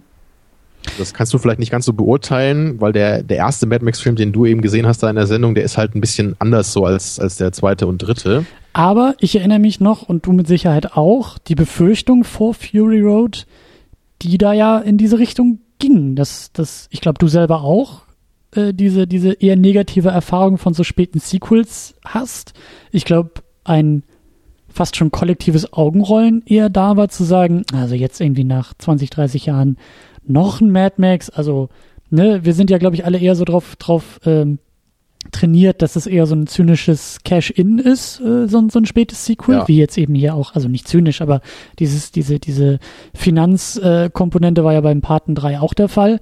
Ähm, und, und das ist ja oftmals der, äh, der Grund für solche späten ja. Sequels. Also, also so. wenn ich da kurz einhaken kann, ne? wenn, ja. wenn ich da jetzt an Ghostbusters 3 denke, der ja anscheinend wirklich gemacht wird jetzt, mit dieser Melissa McCarthy, also da, da, da denke ich halt echt so, okay, der erste Ghostbusters ist halt ein cooler Film, der macht Spaß, der hat seinen Stil. Der zweite Film ist für mich eine relativ belanglose Fortsetzung, weil er genau das gleiche nochmal macht wie der erste. Und dann haben wir jetzt irgendwie, was weiß ich, wie viele tausend Jahre dazwischen. Und jetzt kommt irgendwie Ghostbusters 3 mit irgendwelchen Frauen jetzt als Ghostbusters und, und vor allem mit diesen furchtbaren Comedians noch. Also das ist so, ich glaube, ich habe mich noch nie weniger für einen Film interessiert als dabei. Ich, ich bin ein bisschen vorsichtig, weil der kann funktionieren, aber ich weiß, was du meinst und ich sehe auch das, das äh, Problem, was du da siehst. Und ich meine, das muss man aber auch dazu sagen, wir sind auch jetzt in einer anderen Zeit als noch 1990 mit dem dritten Paten. Also jetzt sind wir auch generell ja so übersättigt von Fortsetzungen und jetzt ist die, die, also das ist ja auch ein Remake auch noch irgendwie dabei. Das ist was anderes als so ein, so ein, so ein, als ein in Anführungszeichen richtiger Ghostbusters 3, der dann irgendwie Bill Murray in der Hauptrolle hätte und und ja, das das stimmt dann auch wieder. Ne? Das, also, das ist auch wieder die Frage, so, ab wann nennt man es Reimagination, ne? ab wann irgendwie Remake, ab wann ist es eine Fortsetzung? Ich meine, das, das ist Ding, gar nicht so einfach. Ne? Das Ding beim Paten 3 ist ja tatsächlich, dass man sagen muss, der knüpft direkt an und bringt zu Ende. Ja, also welche späten ja. Fortsetzungen die wir kennen, sind dafür gedacht, eine Sache auch abzuschließen. Es ist ja tatsächlich dann eher so ein Remake, Reimagination-Gedanke, der sagt, naja, der knüpft sich nur an, um weiterzumachen. Um ein Neustart zu sein für irgendein Franchise oder sowas. Und das ist schon ein bisschen anders. Ich meine, gut, Parte 3, ja, wenn das irgendwie stimmt, diese Legende, dass der irgendwie auch noch eine Fortsetzung haben sollte, so, dann ist es vielleicht eher Zufall, dass wir keine gekriegt haben. Aber ähm, es ist schon was anderes. Also der, der schließt ja wirklich deutlich die Geschichte um Michael Corleone ab. Man weiß, die ist ja. danach nicht mehr fortzuführen durch seinen Tod. Ähm, ja. Auch schwierig. Also wir haben ja ein, im Grunde auch eine ähnliche Diskussion damals bei James Bond geführt, glaube ich. Ne? Natürlich ist das da auch wieder schwierig, weil es ja auch keine richtigen Fortsetzungen sind und im Grunde eigentlich jeder Film entweder als Remake oder Reimagination zu bezeichnen ist. Aber dennoch kann man sich da halt immer, was wir ja auch ausgiebig gemacht haben bei Skyfall, ne, immer darüber unterhalten, so, was suche ich jetzt in dem Film? Suche ich irgendwie so das alte Gefühl wieder, wirklich, was ich als Zuschauer habe? Und das suchen ja auch viele bei den neuen Bonds, ne? So, ich will einfach dieses lockere, leichte, unbeschwerte Action-Abenteuer haben, einfach nur mit modernen technischen Mitteln inszeniert, ne? Oder sage ich halt, dieses Bond-Konzept, das, das funktioniert so einfach nicht mehr heutzutage, so kannst du Filme nicht mehr machen, in Anführungsstrichen. Und deswegen muss man versuchen, das irgendwie da so einen Mittelweg zu finden. Ne? Irgendwie schon noch so die ikonischen Momente drin zu halten, mhm. aber gleichzeitig eben eine moderne Geschichte zu erzählen, irgendwie mit mehr Charaktertiefe und so weiter. Und da sind wir ja, glaube ich, auch eher so auf einem anderen Dampfer unterwegs dabei. Mhm. Ja, weil du ja eher mit dem moderneren Ansatz da äh, was anfangen kannst und ich eher der Typ wäre, der sich nochmal Octopussy anschaut oder so, statt äh, den neuen Bonds.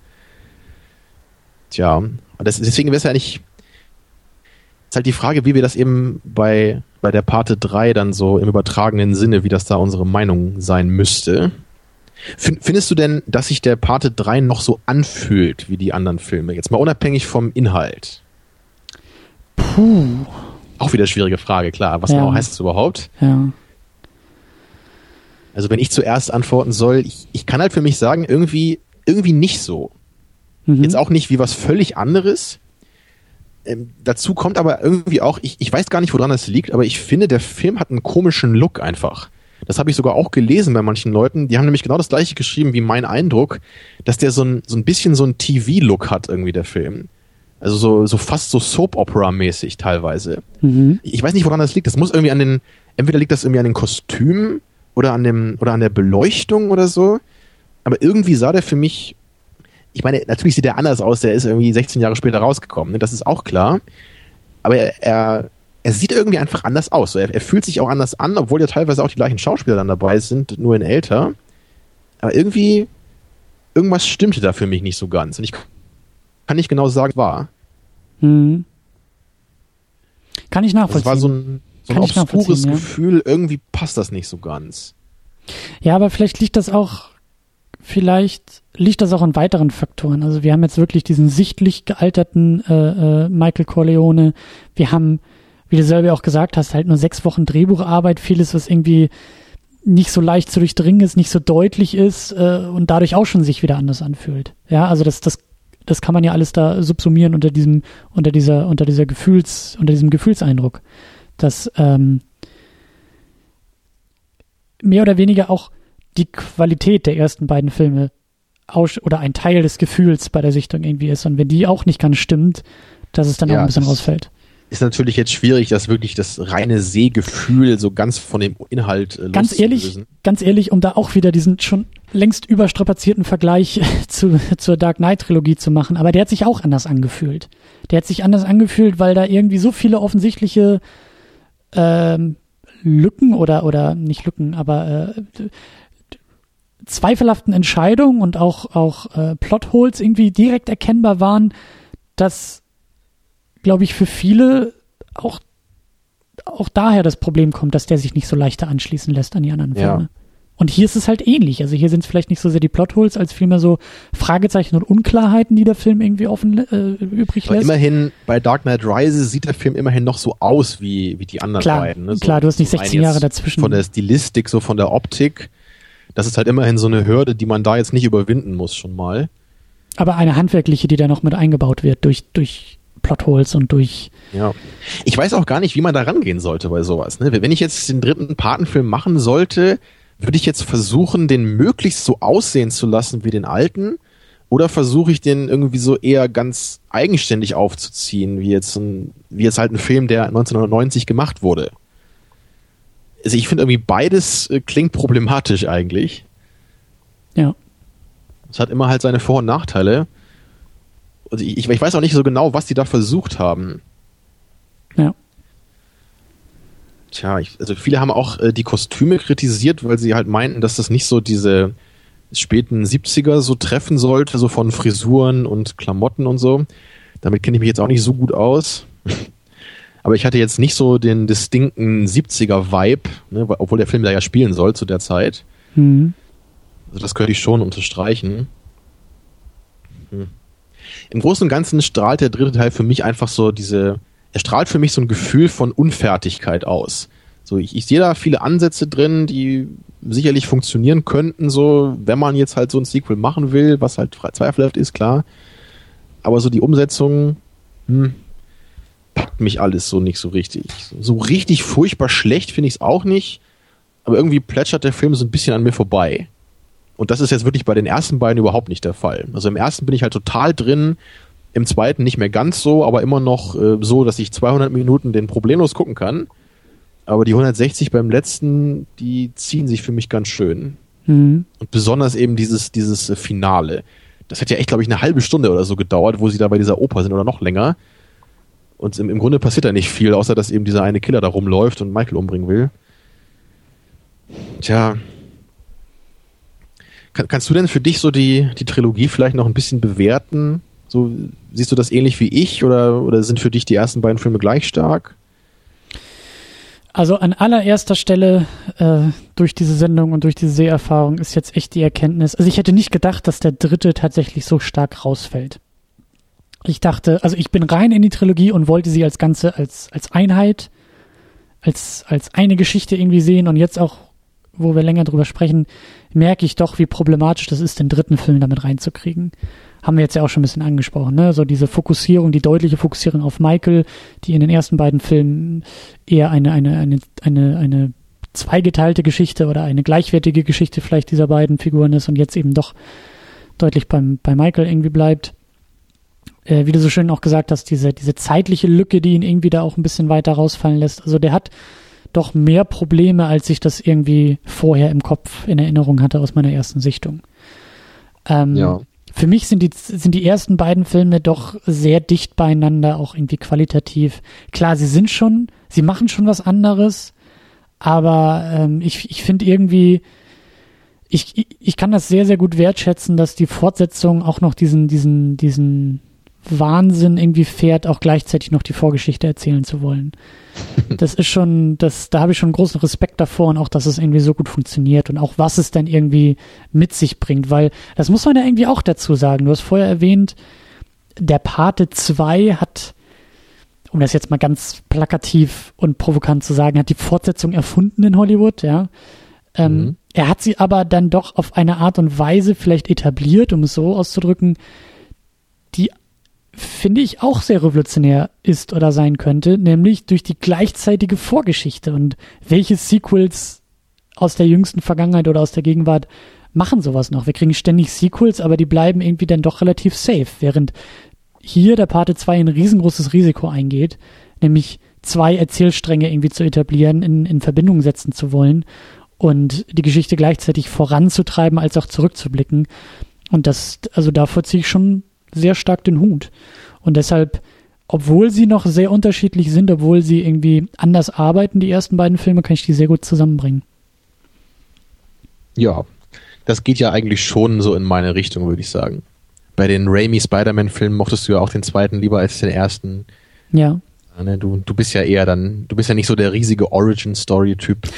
Vielleicht meine, kann man das sogar bei so einer äh, Trilogie wie der Pate auch sagen. Irgendwie schon, aber ich würde das hier nicht ja ganz so stark irgendwie machen. eine Origin Story, aber ja, das stimmt ja schon. Ja, aber ich würde es nicht ganz so stark machen, das Argument. Also es ist schon, ich finde das eigentlich, um jetzt, äh, ich, ich will das jetzt nicht noch, noch irgendwie ausformulieren und das ist auch sehr, sehr provokant formuliert und ich weiß, dass das so nicht stimmt. Aber ich fand den Gedanken ja, ja. sehr spannend, dass, nee, dass, nee, dass du sagst, der zweite Film ist ein motivisches Remake des ersten Films. Ja, der zweite Film formuliert eigentlich nur noch mal erneut aus, was der erste Film ja eigentlich schon zeigt. Nämlich die Gegensätze von Vater und Sohn und wie sie in diese Rollen irgendwie anders, anders sind und anders wirken.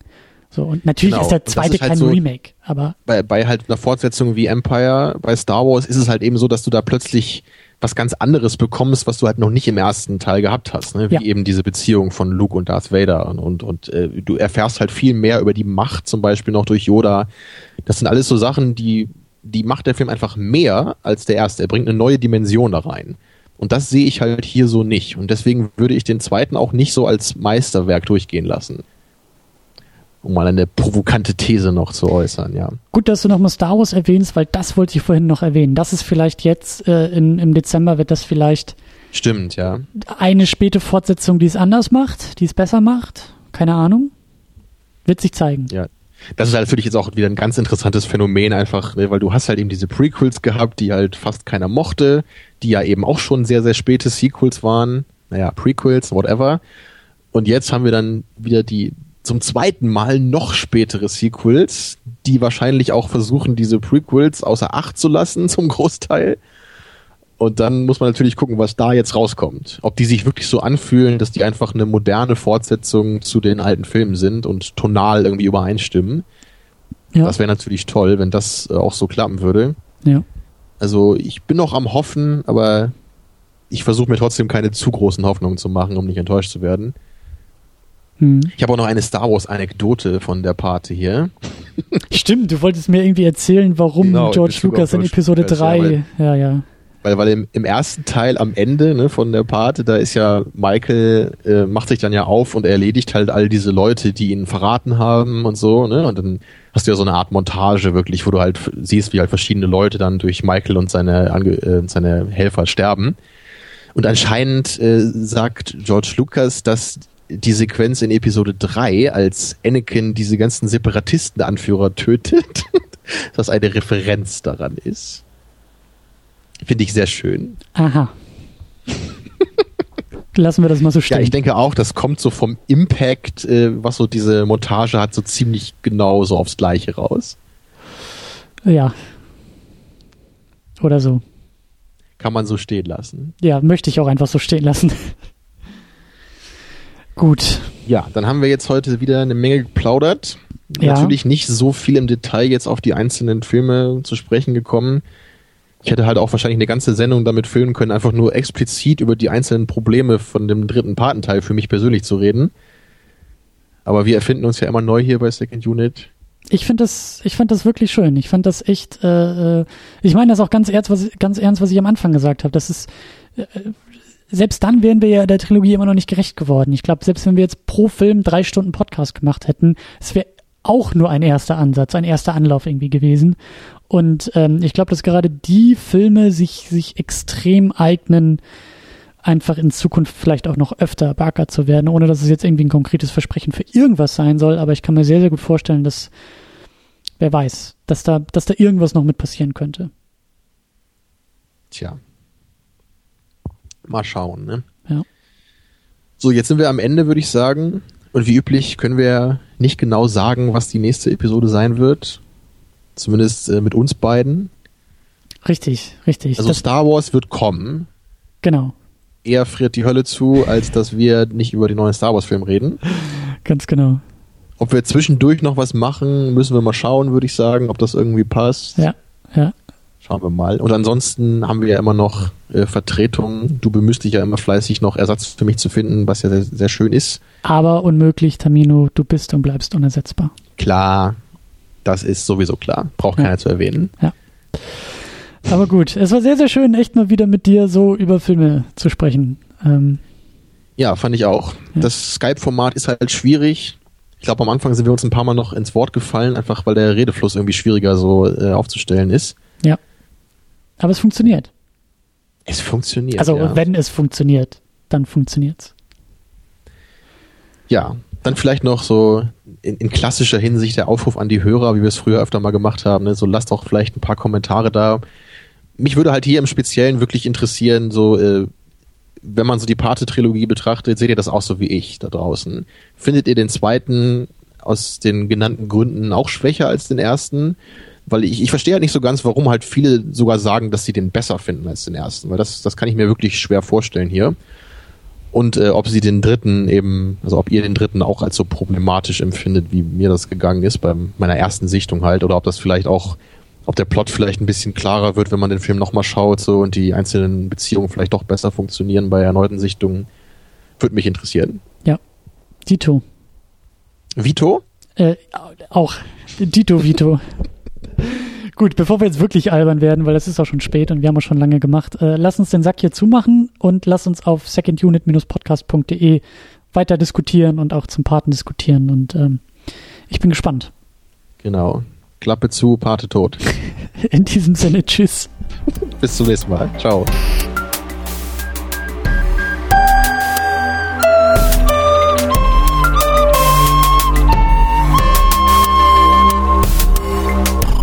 Second Unit. Second unit.